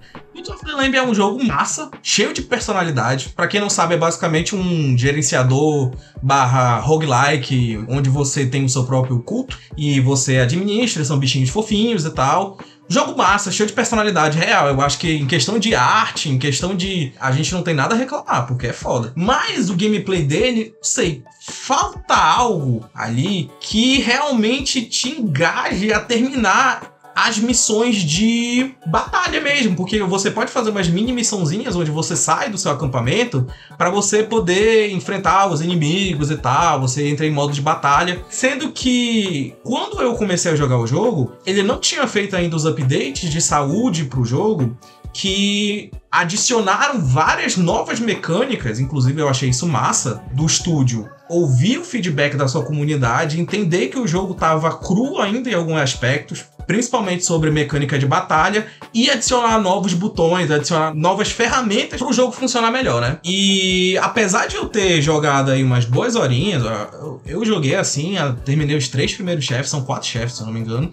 Eu terminei os três primeiros chefes, meu, meu acampamento basicamente ficou no máximo. E eu abandonei ele porque eu não me sentia mais é, convencido de terminar a história e tal. Não sentia que fazia tanto sentido e o gameplay de batalha era muito exaustivo e repetitivo. Foi isso. Cara, eu joguei logo quando saiu também, né? Então minha, minha opinião é completamente baseada no jogo base e eu senti exatamente a mesma coisa. Tipo, quando eu fui avançando no jogo, eu fui sentindo que eu tava num ponto em que eu não me instigava a fazer o combate do jogo, porque eu particularmente não achava muito legal, não, assim. não era. Comparando era ainda chato, com outros sabe? Mas jogos. ele era muito pouco variado. Exatamente. Isso me pega um falta, pouco. falta variedade. Muito de gameplay. E como eu, eu não tinha jogado Stardew Valley há, há tanto tempo assim, tipo, eu comparava muito o gerenciamento com Stardew Valley, que até certo ponto parece um pouco, assim, mais ou menos. Um É. joguinho de, tipo, você tem uma coisinha que você vai cuidando, mas não é tático, né? Tipo, Você não vê de cima a parada, né? Você vai Joguinho de interagindo. fazendinha. É tipo, é tipo um joguinho de fazendinha, mas tem os cidades dos aldeões e tal, enfim. Não acho a customização E, tipo, tão eu legal cheguei no- também. Ela podia ser mais Pois complexa. é, chegou ali de um jeito em que eu não me eu não, eu não tinha me sentia tão instigado a jogar o combate do jogo, né, Pra avançar na história e desbloquear mais coisas. E eu também já tava meio que perdendo a graça ali do gameplay do gerenciamento mesmo. Uhum. Isso ali uma, uma- assim com, com algumas horas de gameplay, velho. Eu joguei até que um bocadinho. Mas aí. Então assim, meio que morreu pra mim. Eu, ah, não quero mais jogar isso aqui. E eu acho super interessante que agora a gente tá indo nessa onda onde os estúdios estão ouvindo as suas comunidades e melhorando os jogos, né? E o Cult of the Lamb é um caso muito clássico disso. Eles fizeram uma puta sacada genial de marketing no Twitter, pra quem não viu, que basicamente eles fizeram um tweet. É, jogo, né? eles fizeram um tweet, é, e se a gente chegar a, sei lá, tantos milhões de seguidores, a gente vai adicionar sexo no jogo. Eu quero saber quem é que transa. que eles já estavam planejando adicionar isso há muito tempo e tal. E aí eles fizeram essas adições que não vieram por forma de DLC, né? Vieram como conteúdo gratuito e tal, pros jogadores. E aí eu acho isso muito né? Mas é literalmente assim, são bodes transando, é? Primeiro que não é só bot, são vários animais. É, Mas. Então é um monte de, é um monte de animal transando. Não, eles en- é o Não, não, é The jogo. Sims, é The Sims, pô. Eles entram na barraquinha ali, oba, oba, oba, e aí sai um outro bonequinho menorzinho, pô. Porra, que merda, velho. Puta que pariu. Que caralho? É, cara, tu ganhou um assim, seguidor mano? De queria, graça. Tu queria sexo explícito de, de bode? Macho, eu achei tosco. Ai, a próxima atualização vai ter sexo, galera. Ah, Zé da manga. Parece o meme do Coringa do Eita, bicho, sexo. É não, macho, é só pela putaria. Só pra é, putaria. Na Zé, realidade, tá levando assim, muito a pensando, sério. pensando- é porque o jogo, ele não, o jogo não se leva a sério, tá? De jeito nenhum. Não. Exato, é um jogo humorístico. Personagem principal ovelha. mano. Eu sei, mano. Por isso que eu fiquei. Ai, meu Deus. Eu...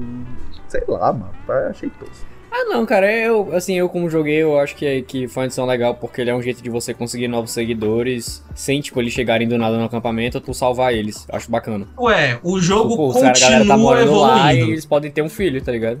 Sei lá, nascer um mesclado, não sei como é que é aqui. O ponto é, o jogo continua evoluindo pra agradar tanto as pessoas que gostam mais do combate ou as pessoas que gostam mais do gerenciamento. E eu acho isso super legal deles. Talvez eu realmente volte. Eu acho que, assim, tipo, a gente teve excelentes exemplos de jogos que já lançaram muito bons em Early Access, que foram se atualizando com o tempo e lançaram, tipo, um absurdo. Por exemplo, Melhores. o Hades, o Hades, ele lançou assim, tipo, ele tinha muitas coisas.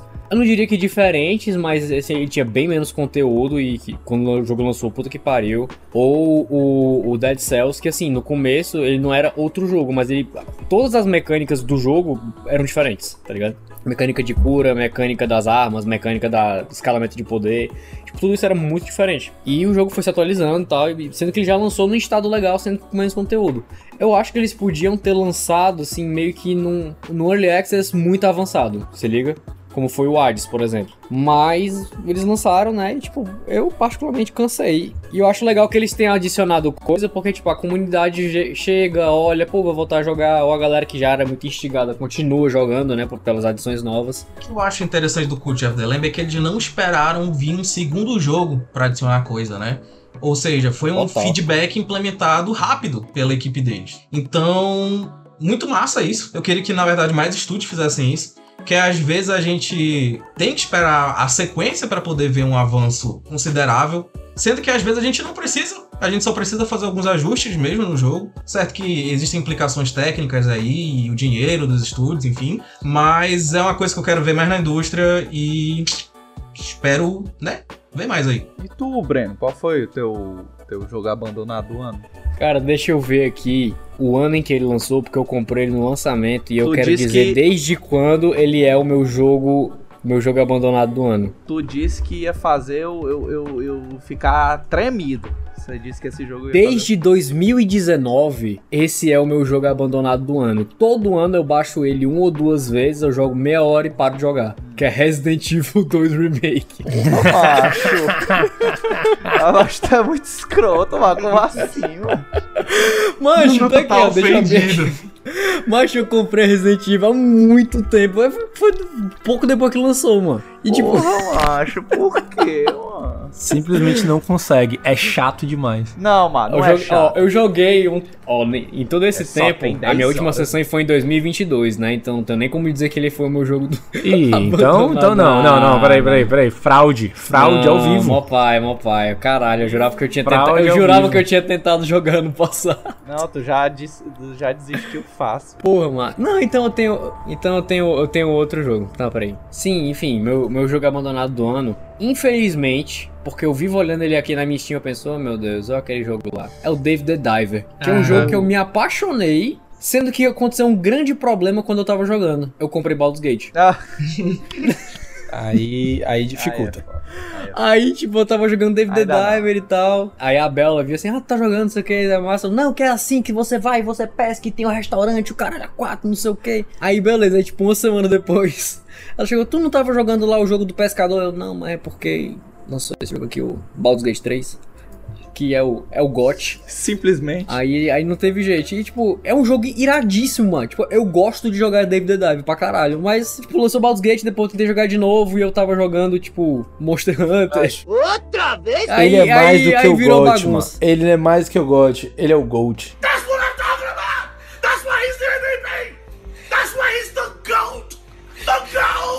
Pois, galera, o meu jogo abandonado do ano, com muito pesar, é um jogo que todo mundo foi contra mim. Disse, macho, tu não vai curtir esse jogo. Eu não, Ah, já até sei qual é. Vai dar, vai dar certo, macho. Eu gosto de detetive e tudo. True Detective, porra. Vamos aqui resolver esse caso. E o meu jogo abandonado do ano é simplesmente Disco Elysium. Porque. Oh. Ah, eu joguei, eu sabia que tu não ia gostar, mano. Eu sabia que tu não ia gostar. Acho, o Macho. cara, o cara não consegue, mano. Ele, ele é teimoso, mano. Macho, não é nem isso. Não é nem isso. É porque a primeira vez quando eu, eu, eu comprei ele. Quando eu comprei ele, eu tinha um monte de jogo com prioridades maiores. Aí fui jogar esses outros jogos. E aí depois, quando eu resolvi jogar ele de novo, era uma época que meu PC. Lembra daquela saga do que, que, que a placa do meu Nossa, PC queimou? sim. Vocês lembram? Claro. Pronto. Uhum. Aí eu fico, passei uns três meses sem, sem placa no meu PC. Tinha já lançado o remake do Resident Evil 4, ou seja, era a única coisa que eu queria jogar. Só que eu não podia porque eu tava sem placa no PC. Só que eu queria jogar alguma coisa, sabe? Tipo, porra, eu quero jogar alguma coisa. Aí o Disco Elysium rodava no meu PC sem placa. E eu fui jogar. Só que eu não queria jogar aquilo. Não queria ler aquele monte de texto, por mais que fosse até interessante. Eu queria Tava Resident jogando forçado.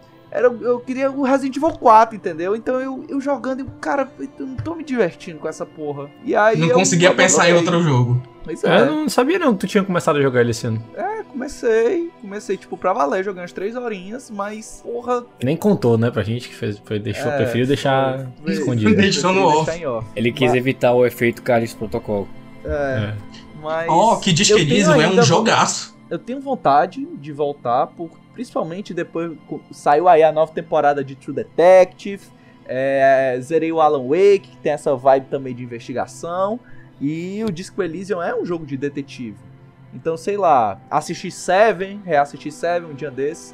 Então, se eu ficar aqui com a vibe detetive de novo, que é uma parada que eu gosto, um tipo de, de história que eu gosto de acompanhar, eu talvez volte pro, pro Disco Elysium. Ainda não abandonei 100% ele, tenho vontade de acompanhar, mas por hora abandonei. Até porque o jogo também é muito burocrático. Parece que tu tá lendo um livro, sabe? É. Ele é lindo, ele é lindo, a arte dele é muito foda, parece. Todo o gráfico parece um concept art do caralho, mas ele é muito, muito, muito burocrático. Eu acho Exige, que assim, uma- uma Mais do que burocrático, ele é complexo de digerir. Porque tem muitas camadas, muita coisa. É um jogo que realmente beira muito ali para a balança da arte. Não, eu acho É, que, tipo, é muito mais arte do que jogo, talvez. Eu sinto que diz que é E isso. nós vamos entrar na discussão de videogame art. Não, É assim. videogame é arte, pô. Mas, tipo, apesar dele ser um jogo que ele é difícil de você processar todas as informações, você ler tudo, você entender a- as artes e os sentimentos, né, que ficam aparecendo e tal. E, enfim. É muito grande também um cenário pra você ir explorando e muitas possibilidades e pequenos textinhos, enfim. É um jogo que você tem que mergulhar de cabeça pra você se apaixonar, mas não é pra todo mundo. E não era pro Pedro Nunes. Ele é arte, ele é tipo game art mesmo, tipo pique game art, que é uns bagulho nada a ver, assim. Porque assim, eu sei que ele tem uma história complexa pra caralho, é texto que só a porra. E você tem que entender, tem que ver tudo. Mas eu acho, que o jogo, um jogo, um jogo arte, assim, um jogo disruptivo, não sei o que, seria tipo. não, tipo, não, é, não é tipo, sei lá, Journey. É, Journey, acho que não é tipo Journey Journey. tem a cara mais de jogo arte, assim. O- a parada dele é porque ele é muito complexo. Eu tô, é, eu tô reforçando isso porque realmente, assim, parece que você tá lendo um livro jogando esse jogo. Quando eu imagino um jogo complexo, eu não imagino um jogo que nem Disco Elysium. Eu imagino um jogo, sei lá, de estratégia como um Eu Civilization. imagino Baldur's Gate 3. Baldur's Gate 3. Isso é um jogo complexo, sabe? O Disco Elysium Eu é simples de jogar. Luto, me compade... Eu me compadeço da sua situação, porque foi um sentimento muito parecido quando eu tentei jogar Estelares. Nossa, Porra, Estelar o tá. jogo- Pô, aí é complexo. Porra, um jogo de Ai. gerenciamento espacial, caralho, esse Macho. cara era 4, porque tipo, eu gostava de Spore, aí eu pensei, porra, tinha aqueles negócios de gerenciar no Spore, eu achava virado. Meu amigo, eu abri o jogo, eu não entendi porra Planilha. nenhuma. Macho, planilha, não, planilha. Estelares é planilha Macho, até é, dar uma dor. é tipo, É muita planilha. liga profissional de Excel, eu macho não. É, é basicamente, Estelares é loucura. Mas assim, é irado. Irado, é muito bom. Gosto de Factório, né? É na mesma vibe. É, é, Gosto bastante de É Factorio. open bar de planilha. Não, mas Factorio, ele, é uma- ele, ele começa a virar planilha quando tu entende o jogo.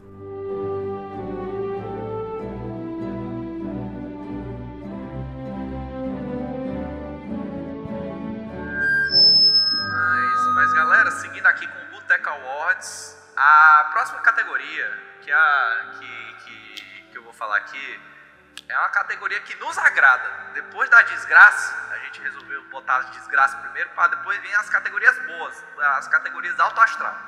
Então a primeira categoria alto astral que eu quero falar aqui é a surpresinha do ano. Aquele jogo que você não estava esperando nada e ele entregou tudo. Cara, é com muita alegria que eu venho dizer que pra mim a surpresinha do ano é Ready or Not. Ah! Não, Bom. pera, pera, mas, pera, mas tu jogou em 2023?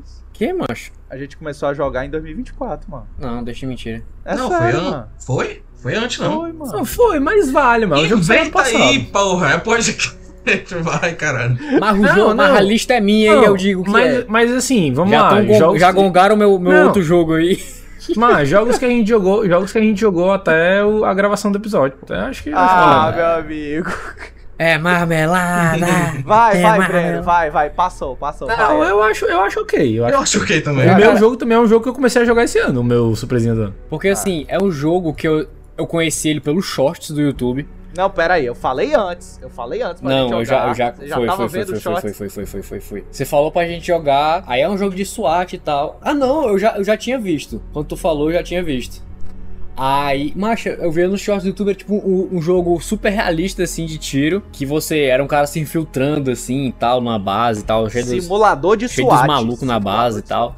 Sendo que, tipo, extremamente realista, tá ligado? E eu, caralho, isso deve ser legal, porque assim, eu só jogo, só jogo FPS loucura, né? Tipo, Doom e Call of Duty. eu queria jogar um mais pé no chão. E eu fiquei super instigado, mas vamos jogar todo mundo junto e não sei o que, não, Vamos não, jogar no roleplay, Bravo 6, Jogar no roleplay. Dark. E assim, a gente ainda não jogou no roleplay. Ainda Tem não. Só, só, só pequenas, só pequenas, pequenas amostras, né? Mas, cara, que jogo irado de jogar foda. assim com a galera, tá ligado? É foda Porque demais. não, tu vai pra aqui, vai, abre pra esquerda, não, eu vou olhando aqui, vai, banga, banga, pá, entra, chuta, chuta na porta, pá, pá, pá, pá, tiro, tiro, tiro. Macho, é, muito bom. irado e você É fica tenso, velho, porque tu toma três tiros e morre, né? Hora três. Não, mano, não, às vezes Pegar na tu, cabeça é hit kill. quando tu escuta um tiro, tu não sabe nem de onde veio, mas tu já fica com medo, mano. Porque, caralho, da onde é que veio esse tiro? Tu fi- já fica tenso e tudo. E, cara, Total, tem umas horas que parece coisa de filme. Nunca vou esquecer uma hora que Breno foi pegar aquela câmera que vê debaixo da porta, tinha uns dois caras, aí o Breno e o Romulo ficaram atrás de mim, eu cheguei com o meu Ariat, cheguei, pá, arrombei a porta, o Romulo, eu acho, jogou o flashbang, pá, os dois caras ficaram cegos, Romulo e Breno, cada um entrou num lado diferente, mataram os caras, foi lindo. Isso aí foi coisa assim de filme da SWAT, e cara, esse jogo é foda demais, é foda demais. Jogo mesmo. Tava em casa É jogo assim, só Jogo- ouvindo. é jogo pra jogar com os amigos. É, Hugo, Schematics. é, É o cara do jogo computador. pra jogar com os amigos, o single- curtindo assim com a galera. tem single player, a galera diz que o single player é legal, mas é aquele single player assim, não tem história, é mais pela, pelo gameplay, porque o gameplay do jogo, é, tipo, pra mim é o que mais brilha, é o gameplay dele. É muito bom, Sim, é muito sim. Tem mod, Não, né? Eu, eu joguei muito. um bocadinho do, eu joguei um bocadinho do, do single player dele. Ele é, é bom de single player também. O jogo, o jogo é realmente um jogo bom. Ele tem ali uns defeitozinhos, ele ainda tipo, ele ainda precisa ser mais polido em muitos fatores, mas é- cara, o jogo é muito legal, muito legal.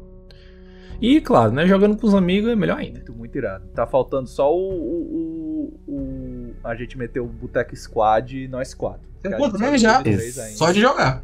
Exatamente. Caras, o, o meu jogo, o meu jogo surpresinha do ano, certo? Na categoria surpresinha do ano, eu tenho também um jogo que saiu ano passado e que eu comecei a jogar agora nas últimas, na última semana e eu botei assim, em questão de dois dias, três dias, eu botei 10 horas de gameplay nele, que é Dredge, o, o joguinho de navegar ali no mazinho de terror e tem mistério, o que é que tá acontecendo e por que é que tem luzes estranhas à noite, por que é que eu tô escutando um navio apitando pra mim se eu não tô escutando, se eu não tô vendo nenhum navio, e por que é que eu pesquei um peixe, um peixe, eu pesquei um peixe, ele tinha três cabeças, por que é que eu pesquei um pes... caralho.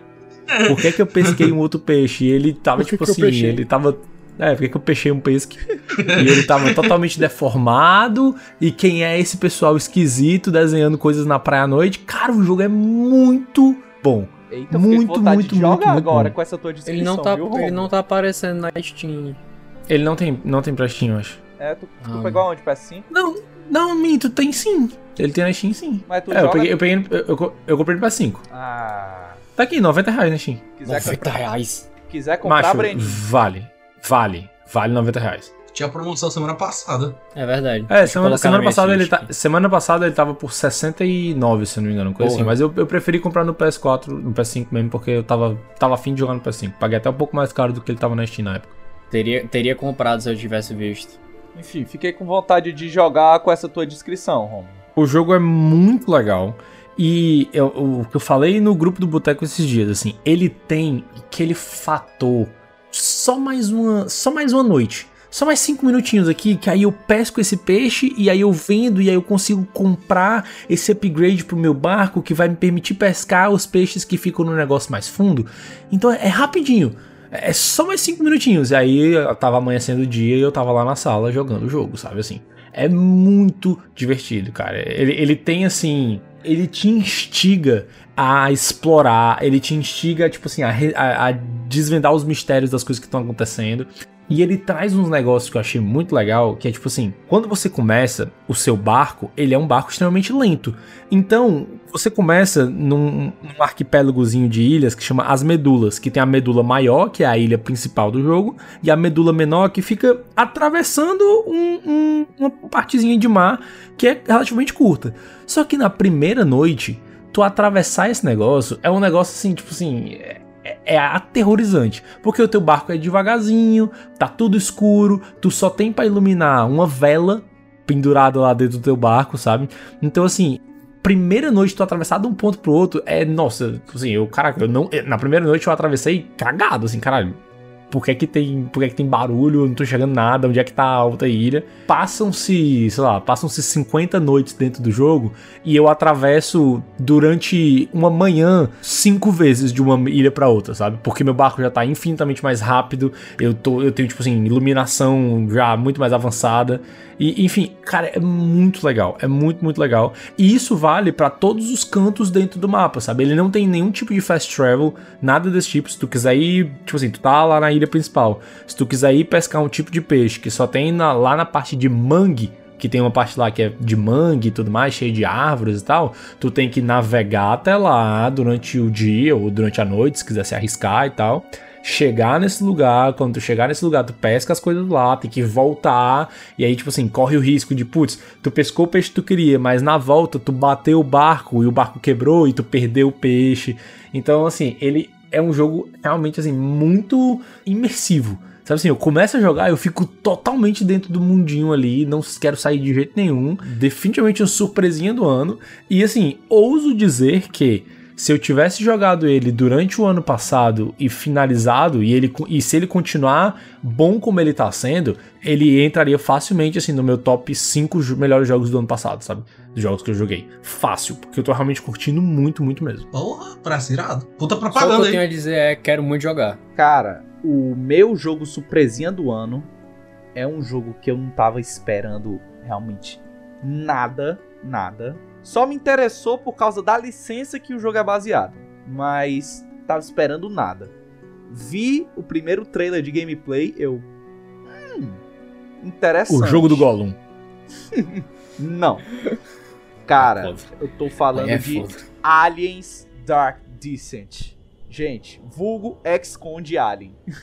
Sério, que jogo foda. Esse jogo fez eu fazer coisas que eu nunca fiz. Tipo, em dia de semana eu ficar até uma da manhã porque eu não conseguia parar de jogar.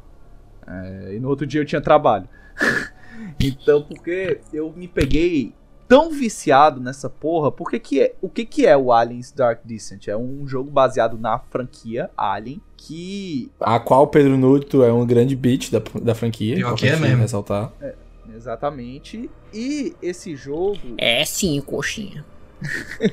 esse jogo foi numa linha totalmente diferente no que geralmente um jogo de Alien se baseia, porque quando você pensa, ah, vou fazer um jogo baseado no segundo filme, que é o Aliens o Resgate, que é um jogo mais voltado pra ação. Tu pensa, hum, vou fazer um jogo de tiro em primeira pessoa, vou fazer um jogo de tiro em terceira pessoa. Não, a galera pensou em fazer um jogo tático, isométrico, estilo um XCOM, só que de combate em tempo real, tipo, decidiram fazer um jogo de estratégia de Alien. Só que, cara, é tão foda.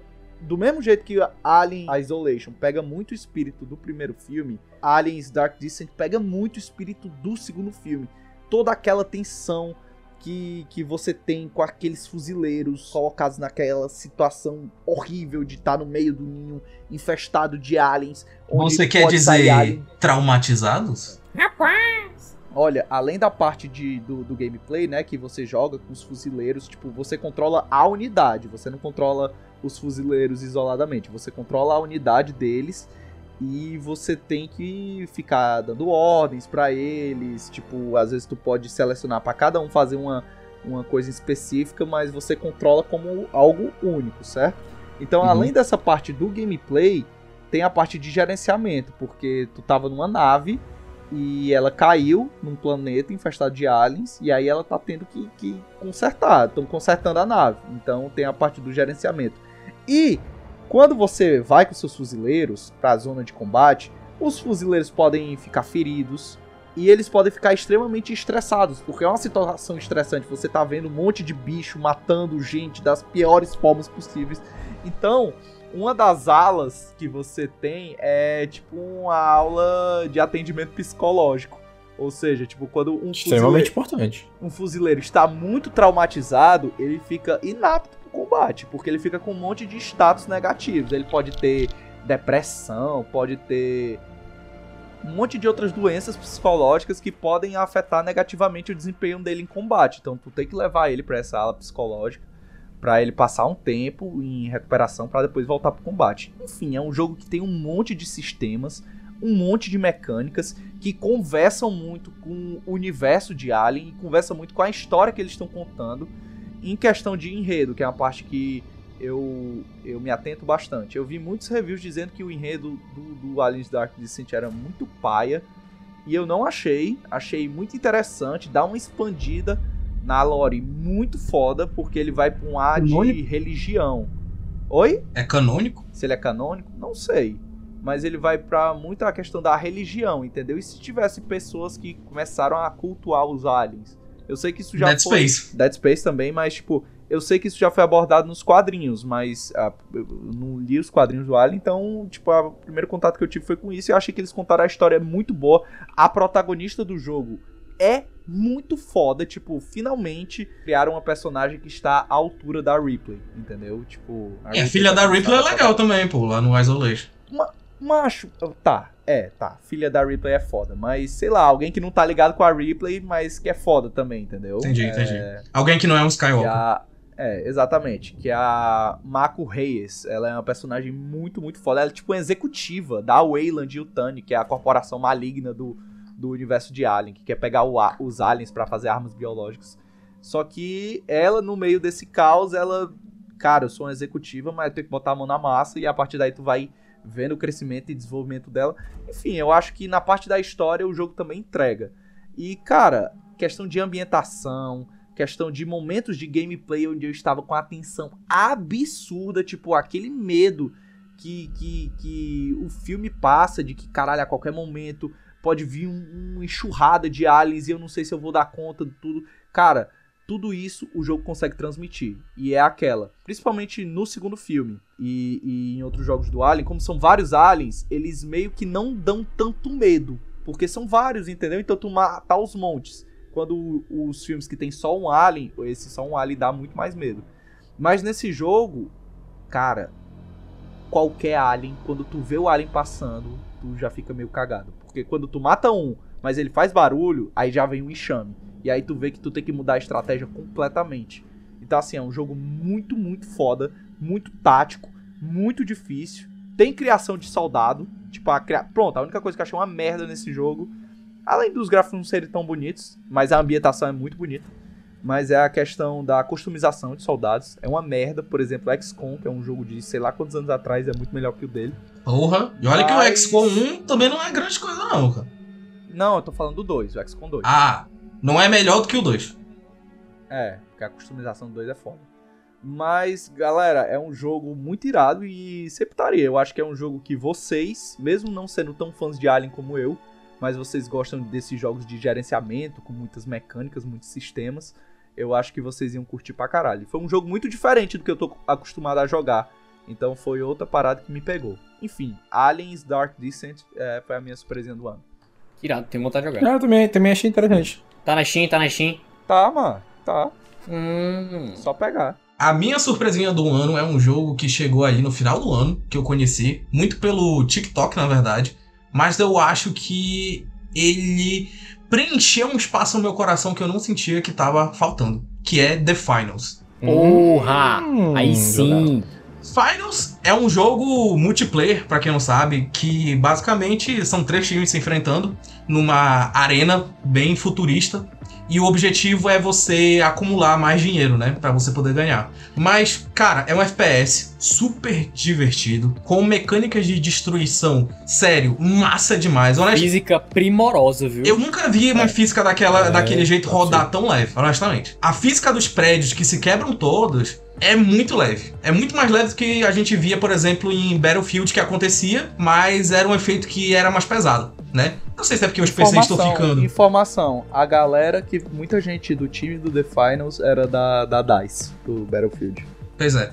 E eu acho que esse espaço que o The Finals preencheu no meu coração vem muito do fato de eu nunca mais ter jogado Apex. Porque o Apex caiu muito esses essas últimas temporadas, na minha opinião. Eles tentaram revitalizar o jogo, mas eu simplesmente não consigo mais me instigar tanto com a lore. Sou apaixonado por Titanfall. Espero que eles lancem Titanfall 3. Inclusive, não duvido. Mas The Finals eu acho que foi uma surpresa pra mim porque parecia genérico, mas quando você joga o jogo, você vê que sim, ele tem um carinho e uma atenção a mais. A The Finals é especial, assim. A galera joga. Assim, quer um FPS competitivo, assim, iradíssimo. Cara, The Finals. Macho, é, é sem, essa, sem nem defini pensar. é essa a definição. O jogo é irado. Tipo, ele é muito estiloso, ele é cheio de personalidade.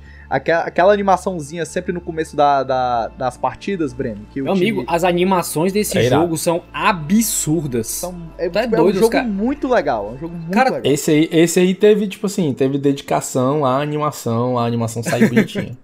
E outra, de graça, galera. De graça. É hein? de graça. Jogo de graça. Cara, e assim, como todo jogo que vende coisas, né, pra, pra se manter, ele tem as suas skins, tem os stickers que ninguém liga, tem os emojis que ninguém liga, mas ele tem um negócio que eu só vi nele. Você pode desbloquear animações de reload. Meu amigo, isso é tão foda.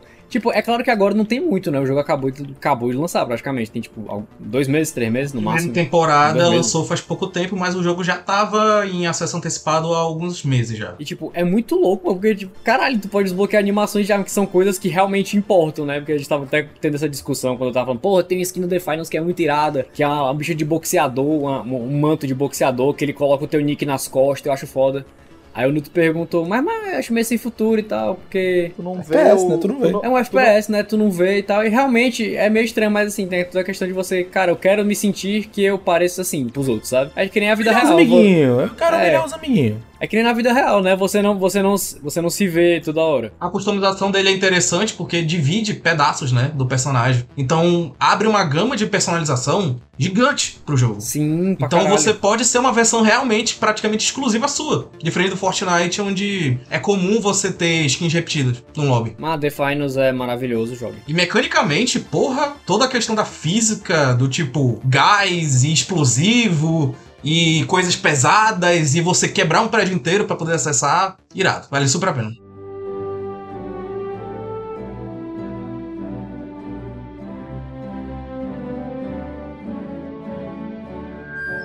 Galera, vamos nessa, né? Aí a próxima categoria, levantem os copos, porque a categoria de agora é jogo pra jogar melado do ano. Que é aquela, pra quem não é do Ceará, explicar aqui, mas quando se diz que você está melado, você está bêbado, chumbado, é, sabe? Mamado. mamado. Então, assim, é um jogo que fica extremamente engraçado se você jogar alcoolizado. Lembrando, se você é menor de idade, não consuma álcool. É, não, é, não consumar álcool. E se você é maior de idade e consome álcool, beba com moderação. Exatamente. Exatamente. Se beber, não dirija. Tu, quer, tu tem alguma mensagem também, Breno? Não, você já, acho que vocês já falaram tudo. Tentei, tentei, tentei, meu Deus. Tentei pensar um aqui, mas me faltou palavras. Cara, é o seguinte. Eu trouxe aqui um jogo que eu acho que talvez ninguém apostaria que seria um bom jogo pra ficar jogando melado. Por que, que eu trouxe esse jogo? É, eu tentei até a minha lista a jogos que eu joguei, né? Durante o, o período de avaliação, né? Até a gravação desse episódio. E dentre os jogos que eu joguei, eu não encontrei coisas que assim, eu, nossa, esse aqui é, putz, esse jogo realmente se encaixa muito nessa categoria. Então, o que que eu, o que que eu trouxe? Eu acho que você jogar Super Mario Wonder melado deve ser muito bom, cara. Muito bom. Porque é um jogo extremamente divertido, carismático, criativo e tem muitos momentos que são muito engraçados. Tipo assim, a primeira coisa que eu imagino é você passar da, fa da fasezinha lá das plantas carnívoras cantando, vendo aquilo bêbado. Acho que é uma experiência que eu gostaria de ter ainda. Porque, acho que assim, eu já ri horrores jogando sóbrio. Eu imagino se eu bebo. Então, assim, acho que acho que pode ser uma excelente escolha pra você jogar E bebo. dá pra tu jogar de galera. E tem de esse galera. detalhe, dá pra jogar de galera, até quatro jogadores na mesma tela e tudo mais. Então, assim, dá pra você inventar jogos, tipo, competição pra quem chega no final da fase primeiro. E aí, pô, vira um, um, um party game, né? Tipo assim, É, um tá lá, jogo quem dentro chegar do por jogo. último toma. Quem tá lá, que chegar por último, toma um drink, toma um shot, uma coisa do tipo. Então, acho que Super Mario Wonder é, é uma ótima oportunidade, assim, de jogo pra você jogar melado pode ser uma, uma, uma grande indicação. Recomendo. Principalmente quando você usa lá as florzinhas, que é basicamente o Mario usando droga de forma não explícita. É, quando você usa aquelas florzinhas lá meladas, deve ser sensacional. É isso. Super Mario Wonder. Cara, aproveita- aproveitando o gancho que o Hugo deixou aí do The Finals, cara, o jogo pra jogar melado pra mim é The Finals. Cara, porque assim, apesar de Pô, você ter toda a tática, a estratégia e tal, que você tem que defender um ponto, você tem que ir até o objetivo.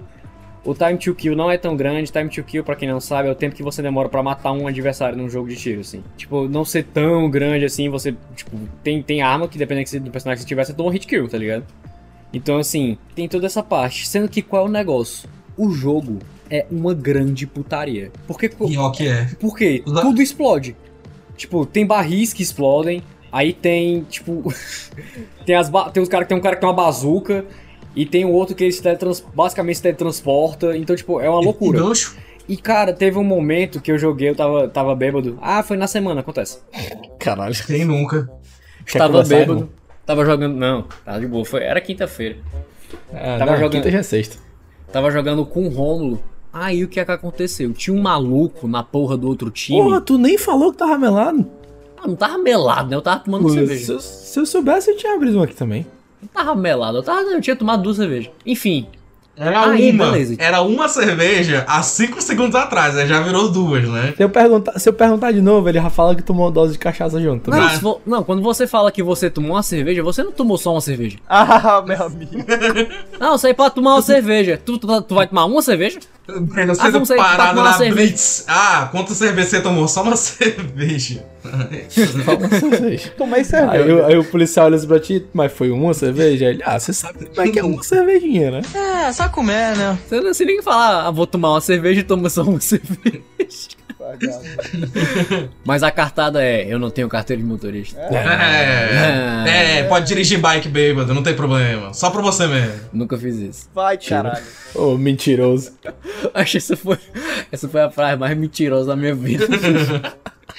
Enfim, aí beleza, voltando à história. E cara, tinha um a porra do maluco no outro time que ele tava jogando com, com um personagem que é o pesado, né? Você tem três classes: o leve, o médio e o pesado. O pesado, ele tem um skill que ele vai de ombrada destruindo tudo que tá na frente. Caralho, isso é muito foda. Ele tem uma marreta que destrói parede e uma bazuca. Ele é um ariete. Cara, o cara, ele tava com as três coisas, porque você pode digitar, né? Ele tava segurando as três e ele tava destruindo o mapa inteiro. Tipo, macho, ah, Tava o mesmo. negócio tava no topo de um prédio. Ele ia quebrar a base do prédio até o prédio cair. E ele fez isso a partida inteira. Caralho, inteira, inteira. foda. Ele fez isso toda a oportunidade que ele tinha. E, mano, apesar de frustrante, porque, caralho, Bastante. foi foda. Mas, véi, foi uma das coisas mais fantásticas que eu já presenciei, assim, de gameplay. Porque eu, eu olhava assim, eu, macho, eu não tô, eu não tô acreditando que isso tá acontecendo comigo. Tá ligado? E, mano, foi, foi, foi maravilhoso. Então, The Finals, pra mim, pelo seu nível de absurdo, é o jogo, As possibilidades o são jogo muito pra jogar grandes. Preciso, preciso concordar com o palestrinha. Pois é, aproveitando a deixa do Breno, o meu jogo pra jogar melado do ano é um jogo que é semelhante. Na verdade, o jogo pra jogar melado da minha vida vai ser sempre Titanfall 3. Como é, amigo? Titanfall. Oh. Mas não tem. Tá, Ué, mas... Mano, eu ia falar o 2. É que eu fiquei na cabeça Titanfall 3. Eu fiquei tá na cabeça, bêbado. eu fiquei na cabeça tu, Titanfall tu tá 3. bebo, tu tá bebo já. Tá Ele gravando Quem me dele. dera. Tá, gravando bebo. Quem Tem me aviso. dera. Peraí, vou Posso falar abrir uma cerveja agora. Eu vou abrir uma cerveja?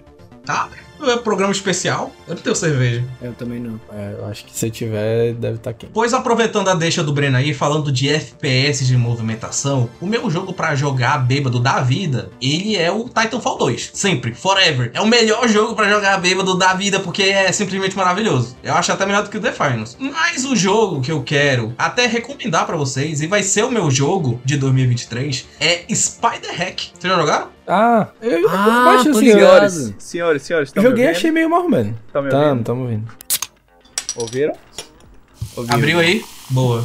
Tô tomando uma coquinha.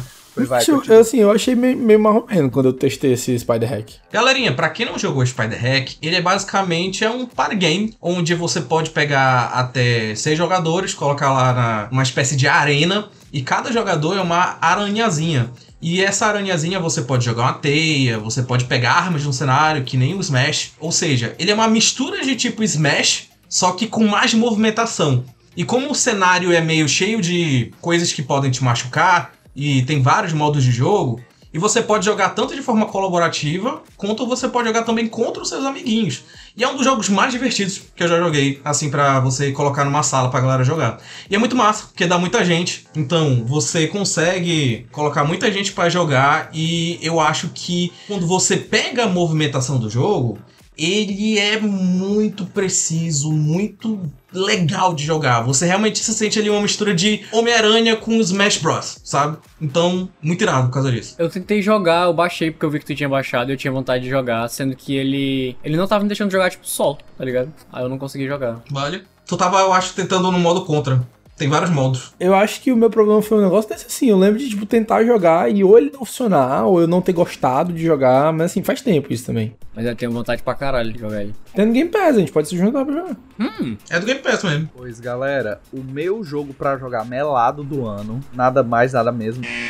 É nada. Nada mais, nada mesmo. Já tô Tá bebo. Caralho, deu Tem- dois goles na cerveja. Mas o, o, o jogo é nada mais, nada menos do que É. o GOT de 2021. Isso mesmo. O jogo pra jogar melado do ano pra mim é It Takes Two. Era boa. Comecei a jogar com a Bia, a Bia, minha namorada, ano passado. E, gente, que jogo divertido da porra, sério. É muito engraçado. É o tempo inteiro tu, tu, tu tá, às vezes, discutindo com a pessoa, às vezes faz isso, faz aquilo. E você fica Mas empolgado. tu jogou melado? É, a gente tinha tomado umas. Não tava melado, tava alcoolizado. Tudo bem. Porque foi Tomou uma pós-natal. cerveja, né? Foi É, pós-natal. toma uma cerveja. A gente começou a jogar no, no dia 24 de dezembro. É. É, e aí, cara, muito. E o jogo em si, ele é engraçado, entendeu? Porque é uma loucura da porra. Ti- Tipo, eu diria que ele parece um, um filme da Pixar, porque ele é um jogo todo bonitinho, fofinho. Ah, o casal virou dois bonequinhos, só que fala às vezes de temas complexos, como relacionamento, divórcio, sabe? Então, Pesado. então, enfim, eu achei eu achei muito engraçado jogar Marrom alcoolizado com ela e é um jogo que você dá muitas gargalhadas, você ri demais com aquela pessoa. É um jogo que é obrigatório você jogar de dois. É um jogo que o gameplay dele funciona 100% pra, tipo assim, pra que um dependa do outro. O tempo É, inteiro fino, é o fim do fino. é, tipo assim, o tempo inteiro você tá ajudando a outra pessoa. Não dá pra você, tipo, ir direto com uma fase e a outra pessoa que se vire. Não. É obrigatório que os dois trabalhem juntos, os dois cooperem juntos. E por causa disso, é, acaba resultando em muitos momentos engraçados, seja com casal, dupla de amigos, enfim. Então é um jogo que eu realmente recomendo jogar levemente alcoolizado no mínimo. É It Takes Two. E além de No tudo, mínimo. isso é um jogaço. Um jogaço da porra. Ainda não mesmo. zerei, mas é um jogaço. Também não zerei, eu joguei com a Bel, a gente se divertiu pra caralho, mas eu vendi o Xbox. Aí eu... É, eu joguei com a Tereza, a gente também se divertiu pra caralho, mas aí ela não conseguiu pular muito e, né, acontece.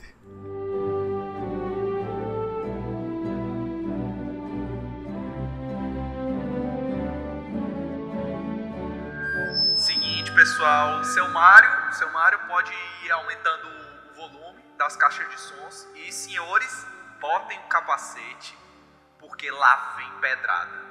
Porque eu tô falando da pedrada do ano. É, Breno Gondim, você que é o cara, é o músico do, do boteco, é o cara que, que, que, que vez ou outra gosta de desbravar por instrumentos musicais. Explique para os nossos ouvintes. só ele, né?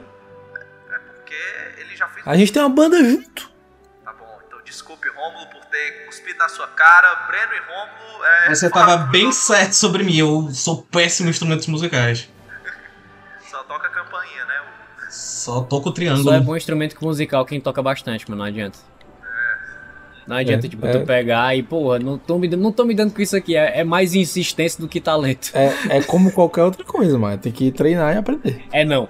Que tem uns caras que jogam FPS que o negócio é absurdo. É, é, é, é divina mesmo. Não, mas uma coisa é você ter facilidade, outra coisa é você, tipo, treinar e aprender. O, o garotos, facilidade da, garotos da banda, expliquem pros nossos ouvintes o que, que é a pedrada do O que, que é música? O que é música? Enfim, a pedrada do ano, galera, ela é aquela, aquela, aquela pedrada que tu ouviu assim, tu, passou, tu pensou, caralho, que música é essa que eu estou ouvindo durante a minha fina gameplay, sabe?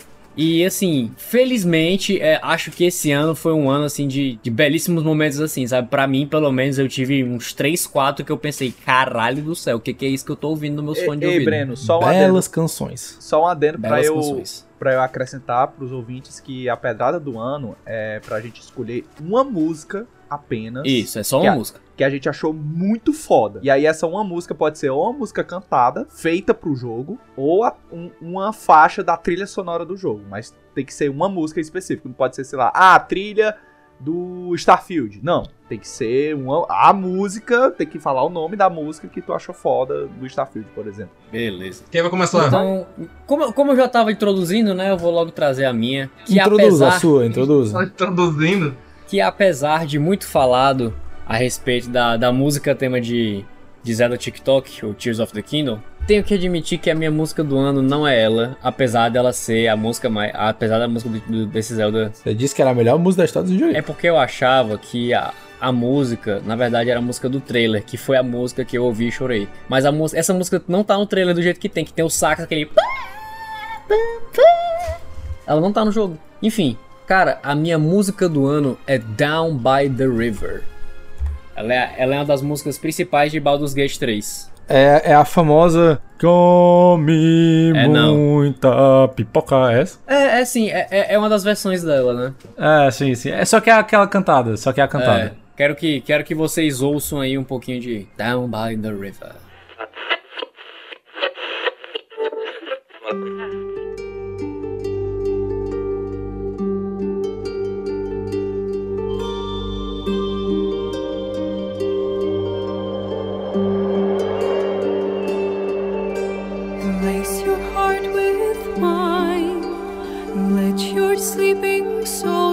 fly, take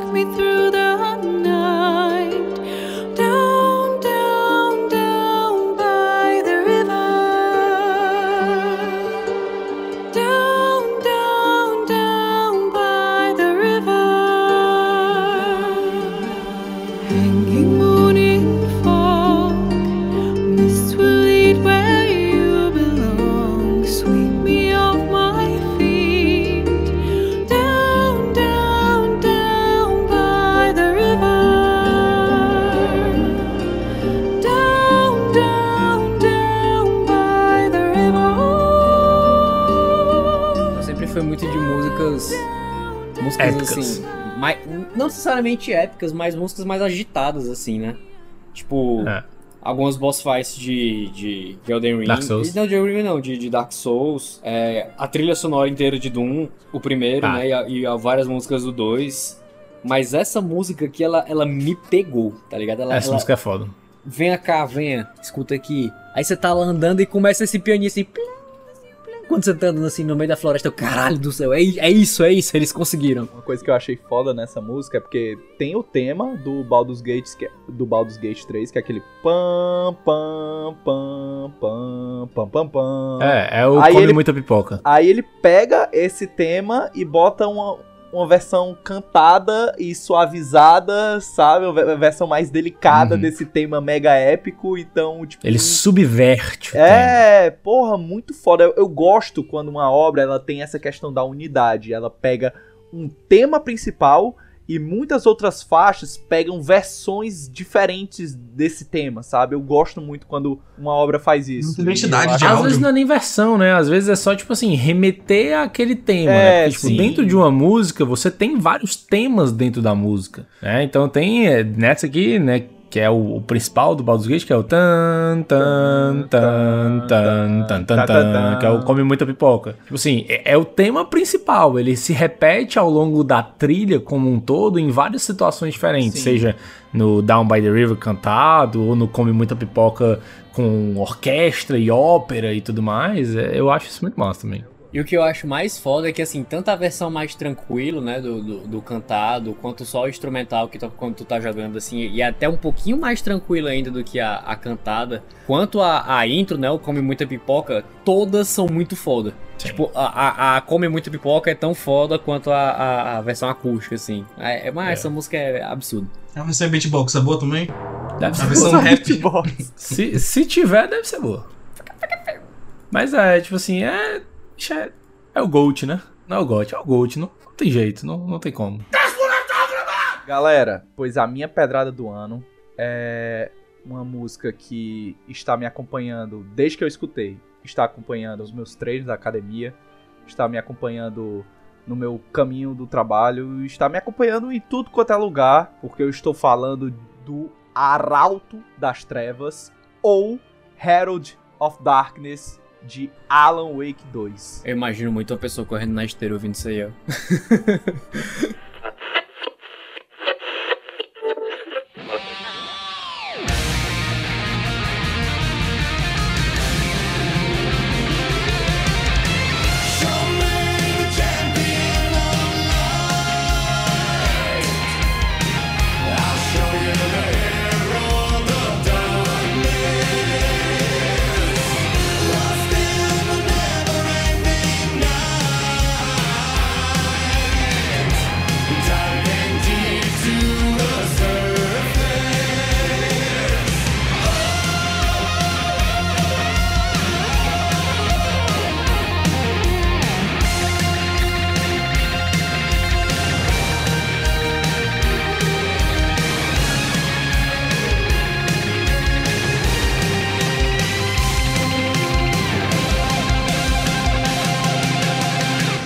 Cara, Essa música é muito boa, cara. simplesmente Old Gods of Asgard. Eu já falei muito da trilha sonora de Alan Wake no programa da TGA, mas tipo assim, o momento que essa música é tocada é um momento de gameplay, assim, tem essa é- é, esse filme aí, live action que vocês viram, mas tem momentos de gameplay que ela toca, porque o lance dela é resumir a história do primeiro Alan Wake, entendeu?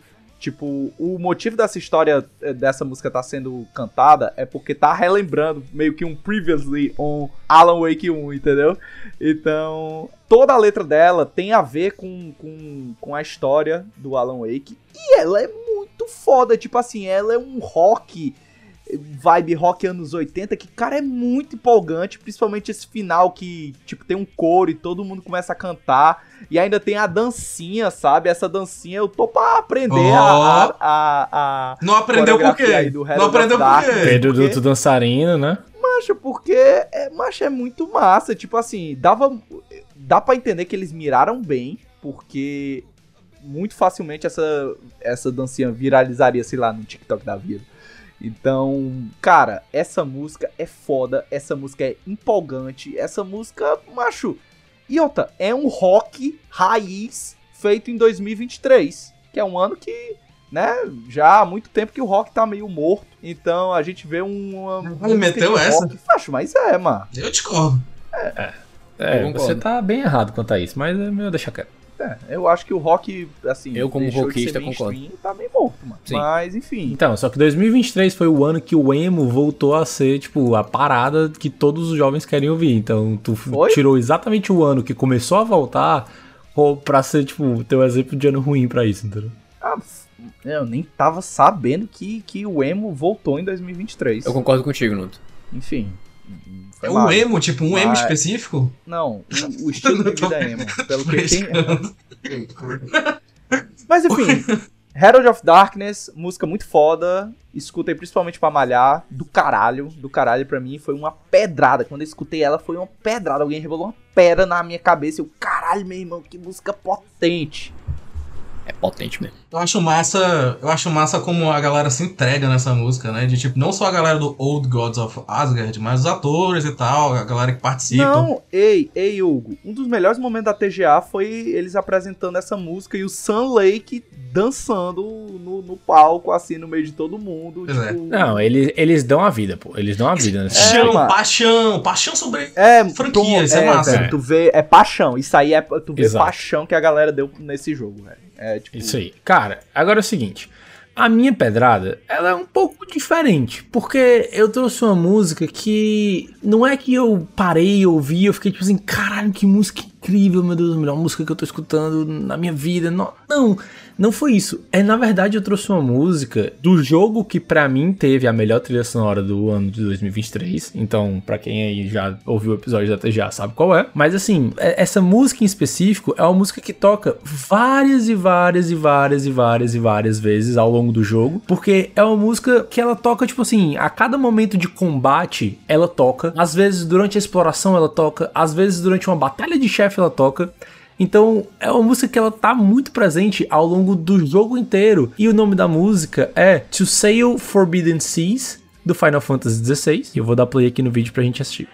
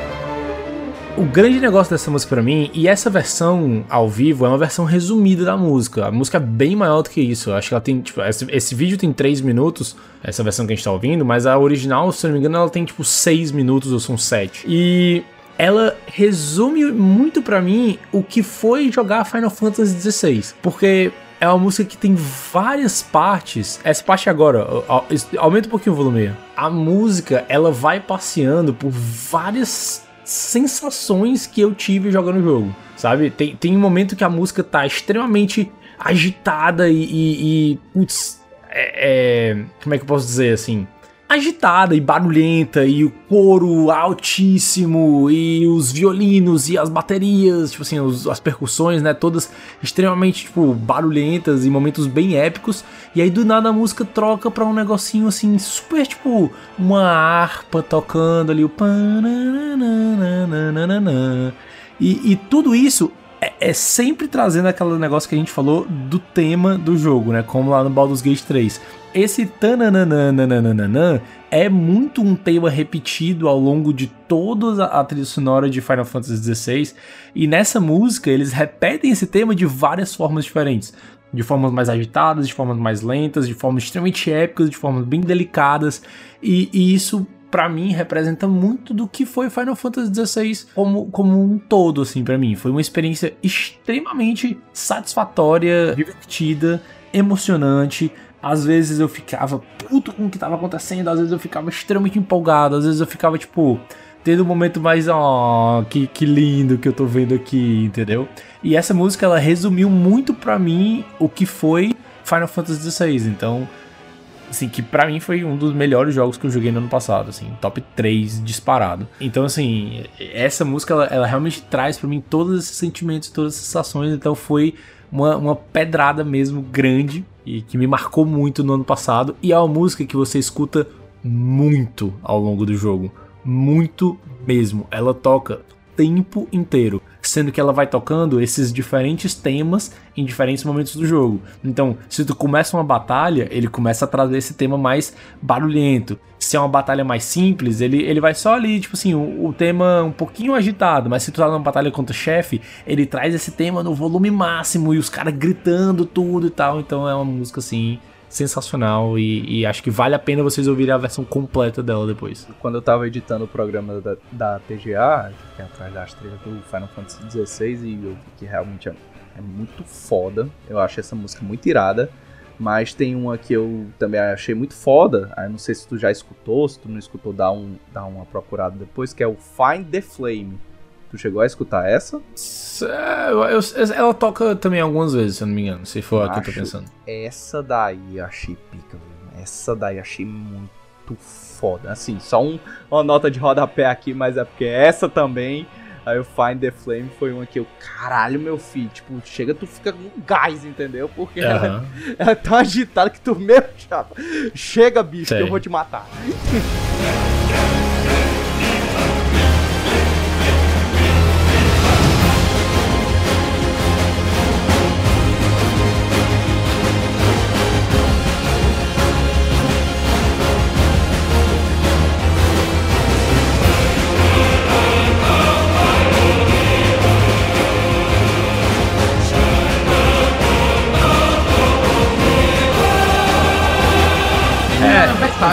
completa. tem, tem muitas músicas muito boas e, e muito, assim, bem A aplicadas dentro saga do jogo. Final Fantasy, né, mano? É, Saga Final a Fantasy saga é, Final Fantasy, é tá. sinônimo de sonora. Ematsu é Deus, né? Nobuo Ematsu é Deus. Mas, assim, eu, eu trouxe essa especificamente muito por conta desse sentimento de traduzir em uma única música o que é o jogo como um todo, sabe? A trilha que eu escolhi como pedrada do ano é de um jogo que eu não joguei. Como é, amigo? Mas o que eu acho bacana, peraí, eu vou explicar. O que eu acho bacana às vezes de quando uma música de um jogo ela se destaca tanto que ela começa a romper as barreiras além do jogo que ela participa, né? Então, eu acho, apesar de eu não ter jogado o jogo, ela sempre me acompanhou nas minhas playlists de escrita, nas minhas playlists de jogar, que eu gosto de uma musiquinha épica, ou simplesmente quando eu tô com vontade, saudade de ouvir música de videogame mesmo. E a- o jogo que eu tô falando é Atomic Heart. Olha aí. Ô, louco. É o. o- Brabo, né? Não tem jeito. qual é o nome? É o. Mick Gordon? É vapo. Pra quem não sabe, Gordon, não tem o- jeito, é é o brabo. Ele é pica. Pra quem não sabe, esse cara é simplesmente muito bom. O Mick Gordon, ele é um compositor que fez Doom, que fez Wolfenstein. E apesar dele ter um portfólio relativamente pequeno de jogos, né? Ele tem uma atenção a detalhe e, porra, o cara é simplesmente sensacional. E eu acho que quando a gente ouve a trilha completa do Atomic Heart, você sente a referência de Doom, você sente a referência de Wolfenstein, que tem esses estilos ali. Eu sinto que, por exemplo, Doom é mais aquele rock, né? Tipo, mais agressivo. O Wolfenstein ele já tem uma outra pegada, mas ele quis trazer uma outra direção com a trilha do Atomic Heart que eu achei super interessante. E eu queria trazer pra vocês a música Just One Brain, porque eu acho que ela é além de ser muito boa, ela transmite muito bem também o que que é o cenário do Atomic Heart.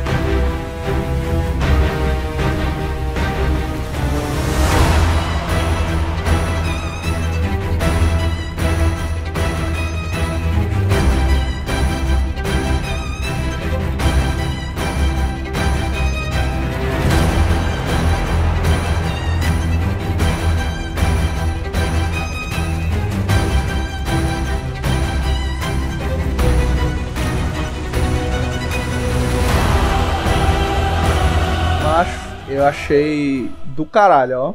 Muito foda. Assim, não é do Mick Gordon. Assim, ele tá na. Tri... Mick Gordon tá na trilha do, do Atomic Heart, mas essa faixa específica não é dele. Mas. De muito quem é a foda. faixa? Do... Que- Onde foi que vocês leram o nome? Macho. Christian Urgente. Ah, Mas, assim, Christian tá, tá escrito aí no, no próprio negócio que tu botou. E eu também fui procurar a música e aí já apareceu logo o nome dele também. Imagina ele mostrando essa música pro Mick Gordon e o Mick Gordon, tipo, eita, essa é da braba, viu? Eita porra. É. Tem algumas outras muito boas também. Talvez o Mick Gordon gostaria que tivesse umas guitarras. um Pat, pat, pat, mas. É, dá pra ver que o, a- acho que provavelmente tem mais o Mick Gordon, tem muito Wolfenstein, tem muito Doom. Porque o jogo também tem bastante dessa direção. Mas é porque ele é maluco de sinte- sintetizador analógico, né? E ele tem essas. É, essas mas. aspira dele. bom. né? Pra quem não sabe, né? O Atomic Heart é tipo um Bioshock.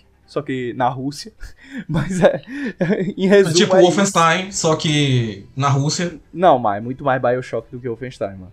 É, com certeza. Bem mais Bioshock, na verdade, diria. Até porque qual é o nome desse estilo de jogo? Sempre esqueço. É, Immersive Sim. Immersive, Immersive Sim. Sim, isso aí. E apesar do Atomic Heart ter lançado em 2023, ele foi um bom jogo que fez o seu barulho suficiente pra época, sabe? E ele não, tipo, lançaram outras coisas que foram melhores esse ano, mas porra, jogaço ainda. Tá super na minha lista. E mais importante, voltando ao ponto que eu quando eu comecei a falar, que é um jogo que a trilha saiu além do jogo, né? Eu conhecia ela ali, ouvindo minha descoberta da semana no Spotify, e apesar de eu já saber que a trilha do Atomic Heart já era muito boa por ter visto estrelas e tal, eu comecei a colocar ela nas minhas playlists e, porra, simplesmente trabalho fenomenal dessa galera aí. E Atomic Heart must play, viu? Pra próximo ano. Promoçãozinha braba. Não, macho, é só Tá jogar Game Pass, Pass, macho.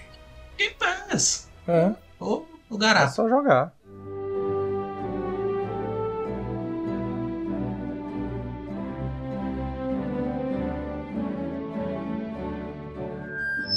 Pois galera, seguindo aqui na premiação, a categoria agora envolve aquelas pessoas que foram tomadas por um dos maiores inimigos do homem. Isso mesmo, gente. Tô falando aqui da categoria calvo do ano. Breno Gondi, explique por nossos ouvintes o que é um calvo. Cara, a calvície ela afeta homens a partir dos 30 anos, 35 anos de idade ou 30 anos, mas ela pode acontecer até bem mais cedo e de forma bem severa em até casos assim, ó, Ora, tem gente que é com calvo 20 aos anos de 12. idade. E o que é? É a queda Ele é os do 12 é putaria, sinto Caralho. muito. A queda do cabelo. É isso. A calvície é a queda do cabelo. Seja aquela entradinha que te deixa mais parecido com o Vegeta do que você queria ser quando criança. Não, mas ou é a completa A- carequice. a- o pré-requisito pra essa categoria foi: tem entrada, uma entrada assim, avantajada, é calvo. É, uma não entrada necess- severa, né? Não adianta Não ser, tipo, necessariamente o calvo tem que ser aquele cara com cabelo franciscano, aquele cabelo. Nem avantajada. né? Uma entradazinha já tá sendo considerada calvo. É. Então, assim, é, tem entrada, já tá cotada como calvo do ano. E quais foram as de vocês? Os, os calvos de vocês? Mais triste é que um dia o calvo do ano será a gente, né? Não duvido, não. Eu não sei, não sei. Eu tô, eu tô bem aqui. Nunca se sabe. É, Por enquanto eu também tô tranquilo. Assim, eu tenho um indicado que é de putaria e meu indicado sério.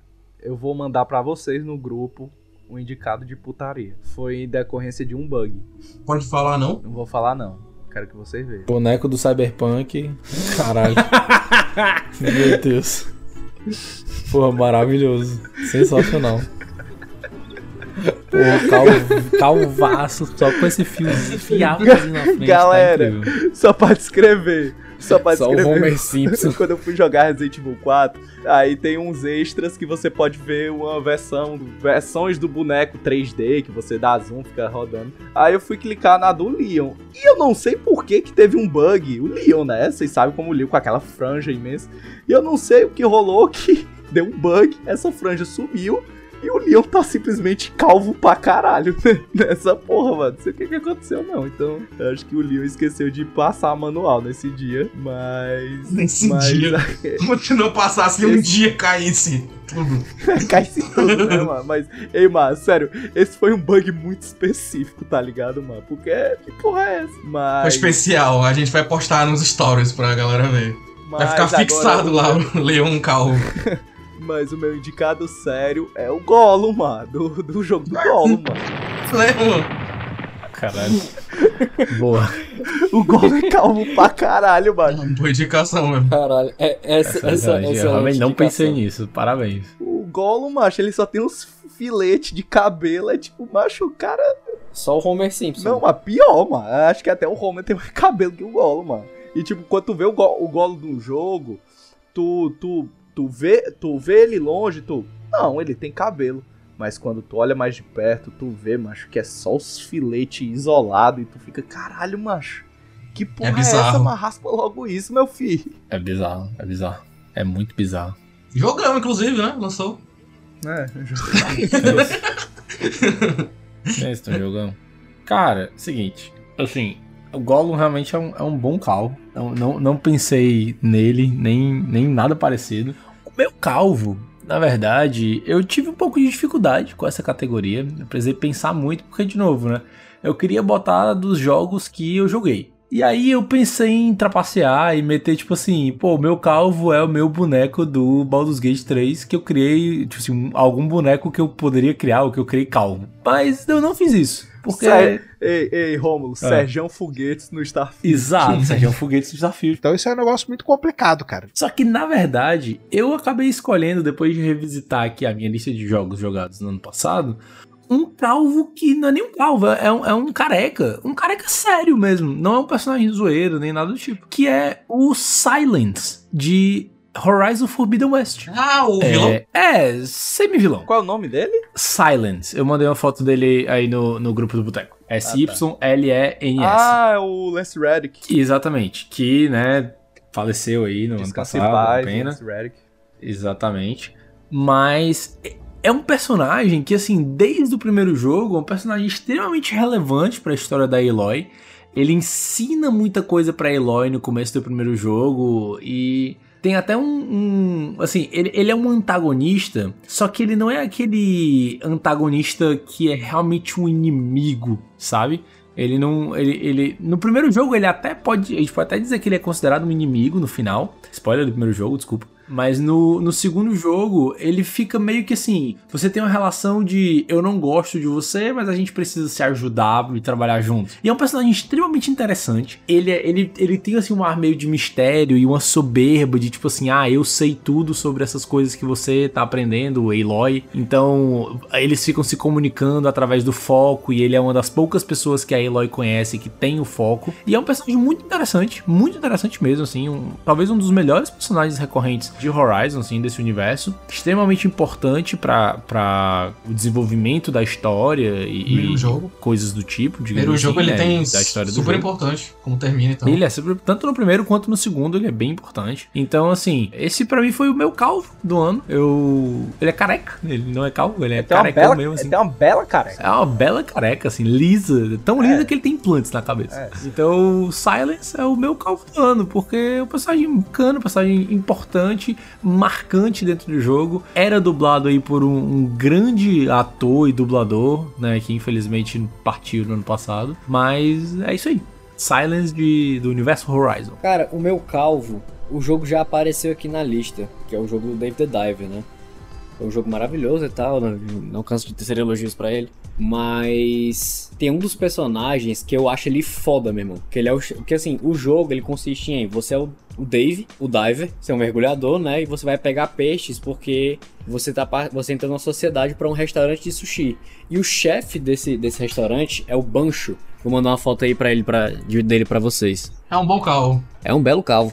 E, cara, ele é foda, que, tipo, ele tem toda essa paixão por comida e tal, e pelo sabor. Ele mete vários papos de chefe de cozinha, assim, durante o jogo.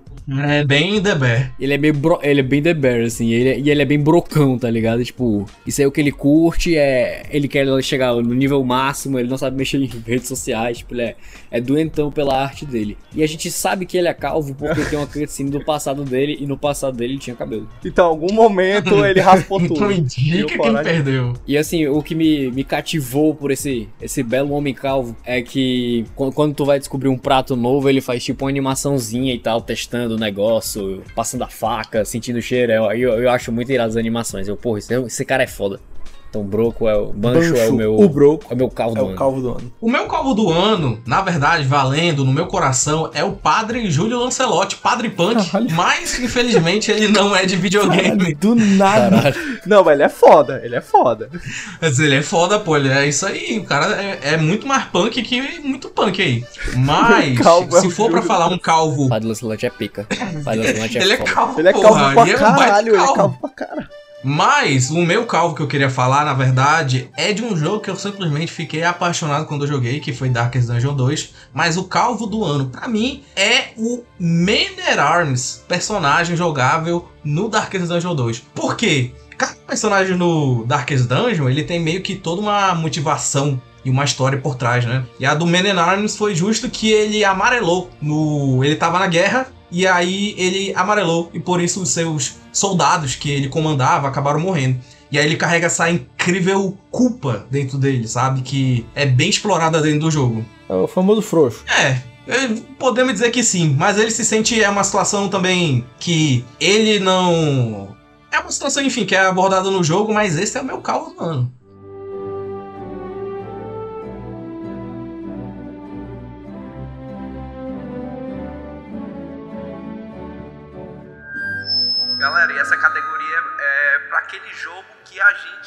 nossa senhora, só de pensar no ato de jogar ele, você já fica, nossa, que delícia, que é o gameplay delicinha do ano, que é aquele jogo que, nossa, a jogabilidade dele é, é tipo assim, se o jogo fosse só a jogabilidade, já tava maravilhoso. Tem jogo que é só jogabilidade, é maravilhoso. É, sim, de fato. Eu fiquei muito feliz de ver essa categoria aqui, porque se fosse ano passado, por exemplo, no começo do ano passado, eu diria que você é um jogador de filmes, mas acho que você se redimiu. Nuto Gamer reassinou a sua categoria. Essa ca- Reassinou a sua categoria. Caralho, reassinou a sua carteirinha. Obrigado, obrigado, obrigado, obrigado. I'm back. Pior que 2023, né, Nuto? É, meu amigo, Você- o cara você se Jogou, dedicou, aí. Que eu não joguei em 2022, eu joguei em 2023. Uma salva de uma palma e meia pro Obrigado, obrigado, obrigado, obrigado, obrigado, obrigado. Cara, pra mim, o jogo que, que teve a gameplay delicinha do ano foi aquele que conseguiu juntar dois dos meus jogos favoritos, Doom e Devil May Cry. É o jogo mais cheirado que eu já joguei, é o jogo mais louco que eu já joguei, que é Darkest... Ah, você tá, Caralho, tô entendendo tô porra nenhuma, mas tá falando. Qual é o Tá jogo? maluco. Quem tá cheirado é tu, fila da puta. Tá, pera, pera, pera. E esse jogo foi nada mais, nada menos... Caralho, esqueci o nome do jogo. mano. Vai dar um é cu, esse cara. Acho que não é possível. Nada mais, nada menos que Ultra Kill. tu, jogou, tu jogou daquilo? Macho, ele, passa, ele passou um tempo Ah, foi Passou um mesmo, foi mesmo, foi mesmo, foi mesmo. jogo. Esqueci, O esqueci, Romulo, esqueci, tu não esqueci. presta atenção no que Esqueci, ele eu esqueci. fala, mano. Não, mas é assim mesmo. Mas beleza. Esqueci, porra. Isso tá guardado. Que essa tá guardada. Amanhã tá fudido. O Sonic. O Sonic, tá fudido. Sim, mas vamos continuar. Porque, cara, ele é assim, ele é um shooter extremamente rápido. E ele é feito a- a- aos mods como se fosse um, um shooter antigo, sabe? Como foi o- os primeiros Dooms, Wolfenstein. Chama Boomer Então Shooter, ele é- ele isso é- aí. Exatamente, é, é é É um mesmo? jogo de tiro de boomers, né? De É tanto que você consegue mexer nas opções gráficas dele pra deixar ele mais pixelado, com a resolução menor, com mais ou menos serrilhamento. tipo, tem, tem a barrinha disso. E assim, ele é um jogo de, tri- de tiro extremamente rápido, sendo que, como eu falei, né, ele puxa de Devil May Cry, então ele é um jogo extremamente estiloso. Então, tipo, tu pode jogar uma moeda pra cima, atirar na moeda, se tu atirar no tempo certo, ela bate na cabeça de dois caras, tá ligado? E tu tem que fazer isso correndo e trocando de armas, por quê? Porque quanto mais tu faz isso, maior são teus pontos de estilo, que nem o Devil May Cry. Você vai subindo do, do D pro C, pro A, pro S, SS. Nem Tony E assim Hawk vai. também. Então, cara, é um jogo extremamente rápido, extremamente sangrento, assim, cheio de luzes e música rápida pra caralho, tipo drumcore e, e coisas assim. Então, tipo, é- é- eu acho que eu saindo de Baldur's Gate foi perfeito, porque o Baldur's Gate ele é um jogo mais cadenciado, você vai ter que pensar, é um jogo mais de estratégia, de, de, de conversa. Então, eu jogar um jogo que é 100%, praticamente tem nem história. Gameplay. É tiro, é bala. Ele ser rápido, ele ser rápido, ultra violento, difícil pra caralho, mas pra mim foi assim. Acho que foi o choque que eu precisava desse negócio de você não sempre jogar o mesmo jogo. Eu gosto de ficar variando, né? Então, cara, foi assim, eu tava, tava numa onda aqui, curtindo a praia, tomei uma cotovelada no base e eu tava, tipo, num apocalipse. É maravilhoso, o jogo é sensacional. É, é, é tipo o Super Hot, só que sem a parte de parar o tempo. Honestamente. Cara, o, o meu gameplay delicinha talvez seja até meio óbvio, mas é Zelda, pô. É tipo assim, gameplay do ano pra mim, entendeu? É, é- é simplesmente um jogo que não cansa. Você, tipo assim, é, é tão divertido, o gameplay é tão gostoso, o, o loop das coisas que você faz, usar as habilidadezinhas, construir os negócios, lutar, pular, subir, descer. É, é simplesmente, tipo assim, o fino do fino do fino do gameplay. O jogo é extremamente bem feitinho, bem amarradinho, bem cuidado e tudo mais. Então, assim, já, já, né, alguém muita cedo pra Zelda, já teci muitos elogios. É um dos melhores jogos que eu joguei na minha vida. É um dos meus jogos favoritos de todos os tempos, desde o Breath of the Wild, mas o TikTok também. Bicho, gameplay dele sendo ano, é Zelda. É muito bom, é muito, muito bom. O gameplay é muito legal. É o que eu falei, é aquele jogo que de vez em quando eu volto só pro gameplay. É só pra, tipo assim, curtir aquele gameplay, construir umas paradas meio maluca, controlar os aviãozinhos, controlar os carrinhos. É, é puramente pelo gameplay. Eu já zerei o jogo, não tem mais nada de história pra fazer. É só pra aproveitar o gameplay, porque é é delicinha. É delicinha demais. Zelda é gameplay delicinha. Esse Zelda ele é muito interessante, né? Porque, tipo, é um jogo que. Eu acho que é um jogo que vai impactar demais a indústria no futuro, né? Porque todas aquelas mecânicas de criação, de juntar, de você poder fazer uma coisa. Dá pra gente ver que já tá impactando, né? Com a questão do Lego Fortnite, que também tem os mesmos princípios ali de criação. Então eu acho que, pô, jogo. Jogão. Com certeza, assim. Acho que ele só não é. Assim, ele. ele o, o Breath of the Wild já foi absurdamente impactante, né? Muito, muito, muito impactante mesmo, assim. Eu acho que o, o TikTok ele, ele expande o impacto de Breath of the Wild e transforma numa coisa assim realmente absurda, sabe, inacreditável, de uma forma perfeita. O jogo é maravilhoso, assim. Eu não tenho, não tenho do que reclamar. Concordo em gênero, número e grau. O jogo com gameplay delicinha desse ano pra mim é um jogo que eu comentei faz pouco tempo, na verdade, aqui com vocês, que é Darkest Dungeon 2. Eu joguei o primeiro Darkest Dungeon e eu me diverti horrores, porque é um jogo que você precisa realmente se dedicar pra entender mecanicamente ele. E depois que você entende, tudo começa a se conectar e fica simplesmente muito satisfatório de jogar. E o que é legal do Darkest Dungeon é que é um jogo que é propositalmente muito difícil, que tem muito essa sensação de desolamento. E aí no 2 eles trouxeram a questão das, das relações entre os personagens da tua party, isso influenciar os buffs e debuffs deles. E eu simplesmente me diverti muito. Peguei 90 horas praticamente muito rápido. Já tô, acho que com mais 100 horas. Lançou DLC agora recentemente, então ainda tem mais conteúdo se eu quisesse. É um jogo que eu acho que quando as coisas se encaixam, elas se encaixam muito bem, sabe? Você, tipo, seu personagem começa mais fraco, você vai andando poucos, poucos na tua run e você vai ficando mais forte, cada vez mais forte. O jogo ficou, eu acho que até um, um roguelike mais claro, sabe? Porque eu acho que o primeiro Darkest Dungeon ele era um pseudo roguelike, talvez. Já o segundo ele é bem roguelike. Eu tenho, eu tenho vontade de jogar. Eu joguei o primeiro, mas eu confesso que não É, deu pra eu mim. também. Sofri do mesmo mal. Mas, e, tenho, e tenho vontade de jogar o 2 só, simplesmente porque eu achei o gráfico um pouco mais legal, assim, que ele é 3Dzinho, né? E tem a questão da, da entende carroça. mecanicamente o jogo, é Entendo. super de boa. De tipo, essa questão da mudança de gráfico, que o primeiro jogo ele era muito 2D, né? E tinha um estilo muito próprio. E aí quando ele passou pro segundo, eles vieram com uma pegada mais 2D, mas tentando ainda trazer esse estilo gótico aí de ilustração do. Ficou muito característico deles, eu diria.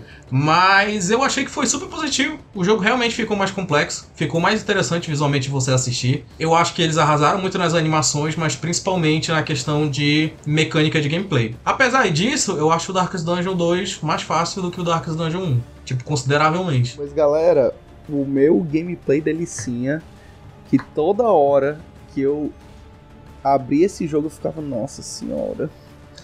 Ai, que delícia o verão. Mas é, Ah, Zé da manga, sente a pressão. é Resident Evil 4, galera. O remake do Resident Evil 4. Porra, por muitos anos, assim, quando eu joguei o Resident Evil 4 pela primeira vez, o original, né? Eu já achei, eu, caralho, que jogo foda, com uma jogabilidade diferente na época, eu não jogava muito videogame. E aí, nesse, eu achei que eles conseguiram, assim, aperfeiçoar tudo que o original fazia de bom em termos de jogabilidade, acrescentaram coisas novas, acrescentaram sistema de stealth, acrescentaram o lance da faca, que se tornou muito mais importante na jogabilidade, aperfeiçoaram o sistema de, de combate corpo a corpo do jogo. Então, cara, é um jogo que é uma delícia de se jogar. É uma delícia, é uma delícia. Tipo, ele tem muitas qualidades, mas o gameplay dele é, é algo fino, é algo refinado, é algo sofisticado. Eu diria que é um dos Resident Evil com melhor gameplay que tem, assim, de verdade. E, cara, é ele faz o que um bom jogo de videogame faz, que é ser divertido. Quem ainda pretende jogar o remake do 4 é um jogo divertidíssimo. Eu ainda tô atrás de jogar a DLC da Ada, Separate Ways, pra ter aí uma extensão desse gameplay delicinha. Mas, cara, sério, uma das melhores coisas do jogo realmente é a jogabilidade. Os caras acertaram em cheio. Vai platinar? É filé. Não, porque. eu- É, não. Mas. O original? O quê? Demais, mano. Com certeza. Falo, Meteu a braba. falo, falo com tranquilidade. Ele faz o que o original faz, só que melhor. Então,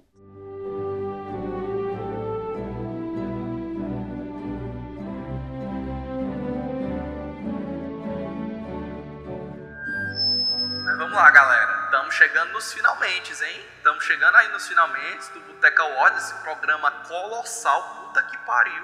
Mas. Literalmente, já é madrugada no Boteco Simulator. Estamos aqui, final, inimigos do fim. Mas é aquela, só faltam duas categorias. Então vamos lá. Essa, essa eu acho que essa aqui vai ser rápida. É, essa categoria é uma categoria que foi ideia do Breno e eu achei sensacional o nome, que é categoria jogo não joguei, mas dizem que é bom do ano.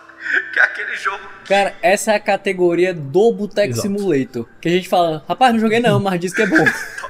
Exato. Rapaz, eu vou dizer. É porque todo mundo se completa aqui. A gente não tem como jogar todos os jogos, então cada um joga um quarto de todos os jogos Exato, então, por exemplo, é, eu não joguei o Zelda, mas eu tiro. Tenho dúvidas que é um jogo foda. Não é o meu. Não é o meu jogo. Não joguei, mas dizem que é bom do ano. Mas é um jogaço de acordo com o Breno com o Pois, Pedro Nuto, qual é o seu não joguei, mas dizem que é bom do ano? Macho, é ele, né, mano? É ele. É o Gold. É o GOT, né, mano? É o GOT. É o Gold. É... Portão de Balde 3 ou Baldur's Gate 3. É um jogo que tá na minha lista. Pretendo jogar em 2024. Foi o jogo que eu elegi como jogo do ano na TGA. É, A gente acertou, hein? A gente acertou muitas categorias, viu, por sinal. Mas. Eu diria a maioria. Verdade. Cara, o que esse jogo faz é absurdo. Tipo, eu só ainda não joguei ele porque, como vocês mesmos falaram, é um jogo que exige muito de você, é um jogo muito complexo, que exige muita dedicação, tem que prestar muita atenção. Tipo, quase um, um Disco Elysium da vida. Mas. Porra, a comparação cruel aí, viu? O Baldur's Gate com o Disco Elysium. Não, em termos- O Baldur's Gate tem é muito mais action. Não, mas em termos de complexo, de você ter que.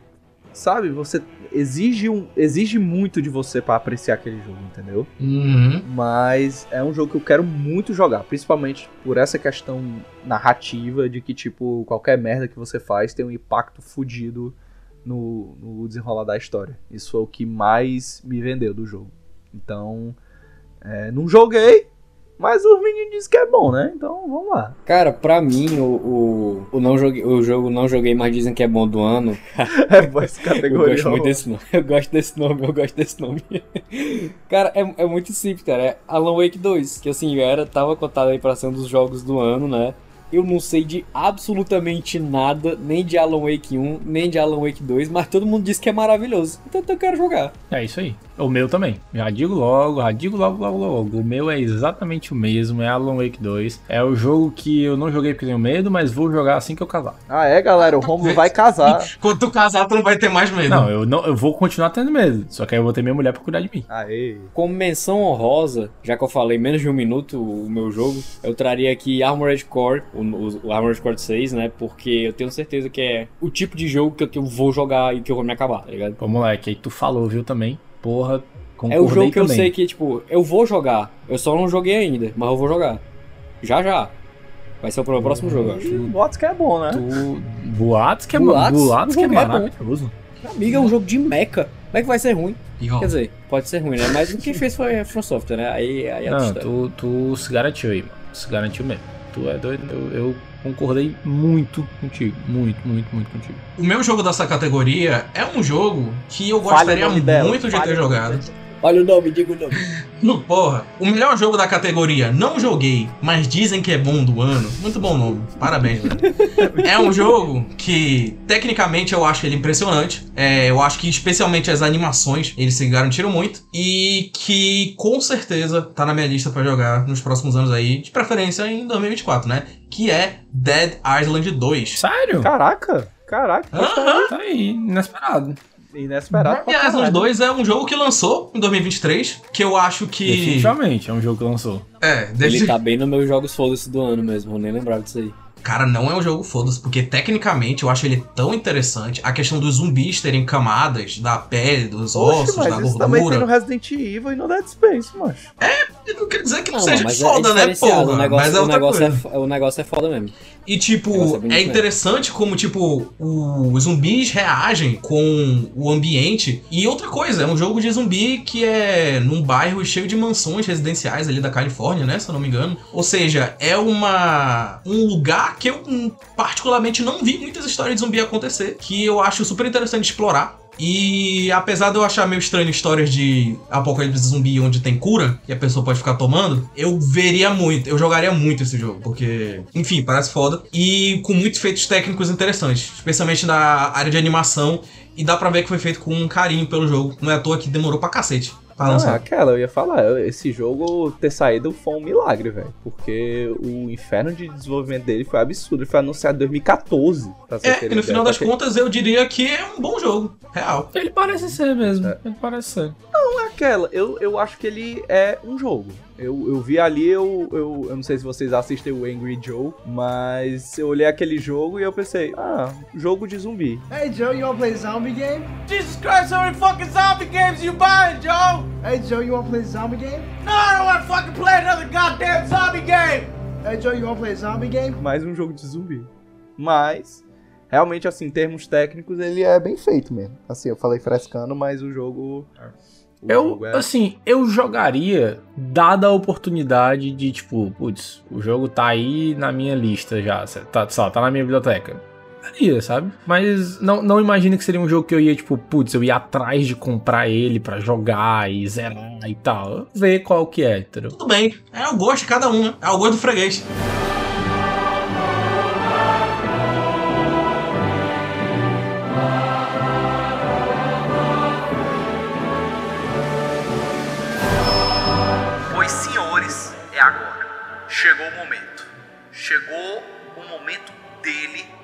Última categoria do Boteca Awards. Ela tão esperada depois de quase 3 horas de gravação. 3 horas Já de... são 5 horas da manhã. Ainda não dormi nada, pensando em sua beleza, eu louco vou ficar. Eu anuncio pra vocês a categoria O GOT do ano. Rômulo Filho, explica pros nossos ouvintes o que, que significa GOT.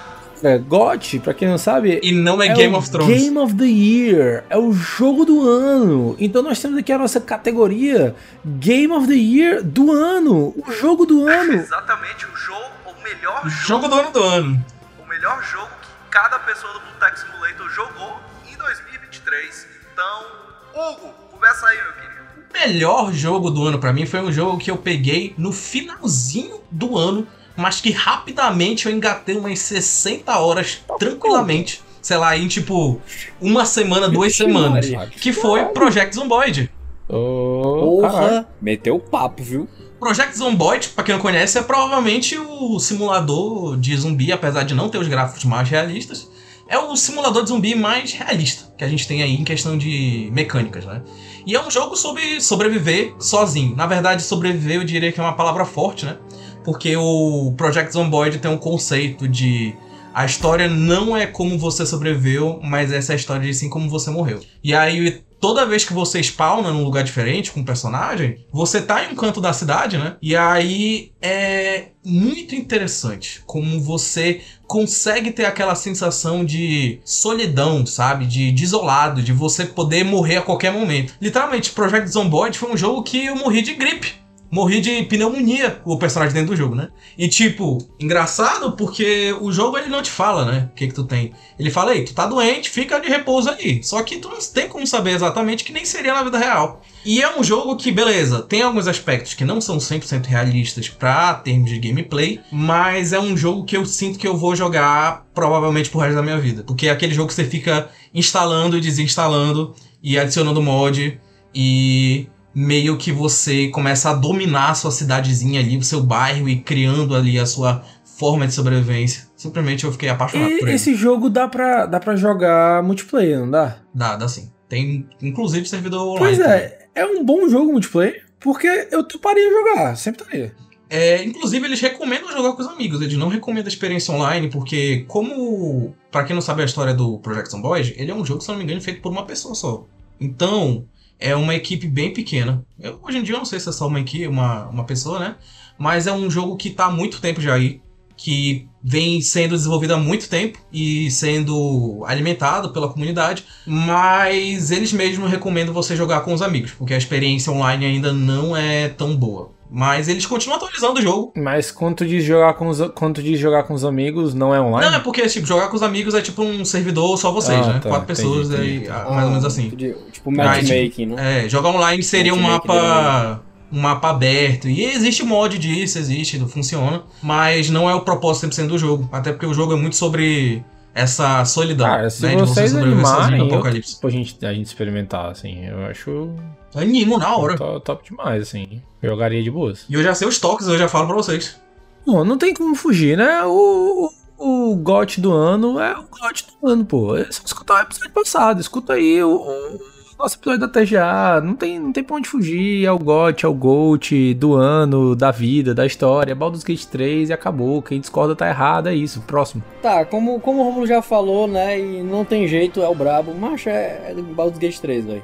Acho que eu não tenho mais como falar desse jogo, eu não tenho mais o que falar desse jogo. O jogo é maravilhoso, joguem, pelo amor de Deus. Pois, galera, o meu GOT do ano É Alan Wake 2, próximo. É Alan Wake 2. Não é Resident Evil 4, é Alan Wake 2, porque, cara, que jogo absurdo. Que narrativa. A... Pra vocês terem uma ideia, assim, eu já tava com a vontade, mas Alan Wake foi um jogo que me deu uma vontade maior ainda e tá como meta de 2024 eu fazer curso de roteiro. Mas eu fiquei muito fascinado da parte da escrita do jogo. Tipo, o quão ele encontra várias maneiras de contar aquela história. Não é só cutscene, não é só os arquivos que a gente encontra no, no cenário.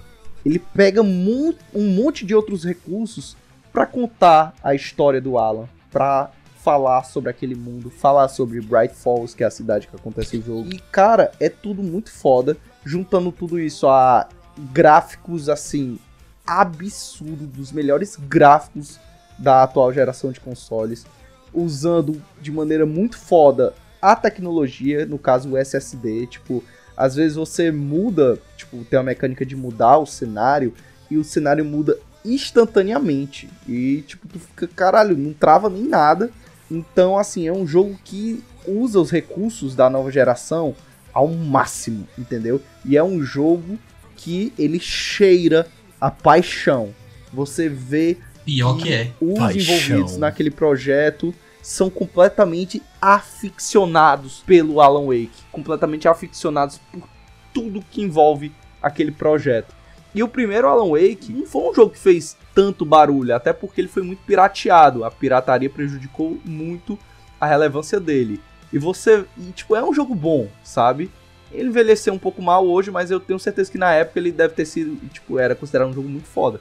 Mas o que o 2, assim, eleva a barra é, é algo assim de se bater palma. Então, e além do mais, Alan Wake 2 é um dos jogos mais diferenciados que eu joguei assim nos últimos anos. Vocês sabem que eu sou um cara que gosto muito de jogo de terror e consumo demais, mas Alan Wake 2 é um que assim, tu bate o olho, tu, caralho, isso é Alan Wake. E eu acho que na indústria que a gente tem recentemente, que é um, um monte de copia e cola, pega o que tá dando certo e muda a skin, um jogo com identidade tão única é algo também de se bater palma.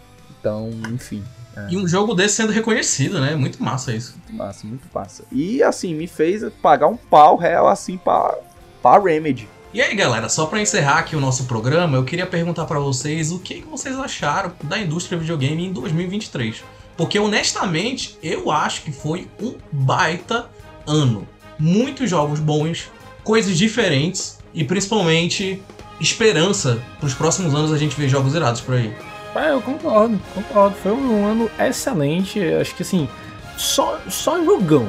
Tiveram aí algumas pérolas também, mas alguns dos melhores jogos que eu já joguei na minha vida saíram agora em 2023. Foi um ano incrível nesse sentido para a indústria, né? Também foi um ano marcado por muitas demissões em massa em muitos estúdios e fechamentos de estúdios, mas assim, em termos de jogos, eu acho que a gente teve um dos melhores anos da história dos videogames, um, um ano que vai ficar marcado assim para frente por muito tempo, sabe? É isso. É, Vai ser difícil bater. vai ser difícil bater, é, é incrível, é incrível. 2023 foi incrível. Cara, eu diria que pra mim foi o meu melhor ano, tá ligado? Assim, talvez não tenha sido um jogo, sei lá, o ano do jogo da minha vida, mas foi um ano que, com certeza, em um só ano, eu joguei jogos que, tipo, pensei, caralho, será que esse é o melhor jogo que eu já joguei? Tipo, alguns, tá ligado? Foram muitos jogos do ano sendo lançados, tá ligado? Tipo, que competição difícil viu, de dizer qual é o melhor. Porque, porra, Rapaz, pois. Eu não sei não responder essa tua pergunta, Hugo. Mas uma coisa que eu sei é que eu quero que o seu Mario traga a conta, por favor. Woohoo!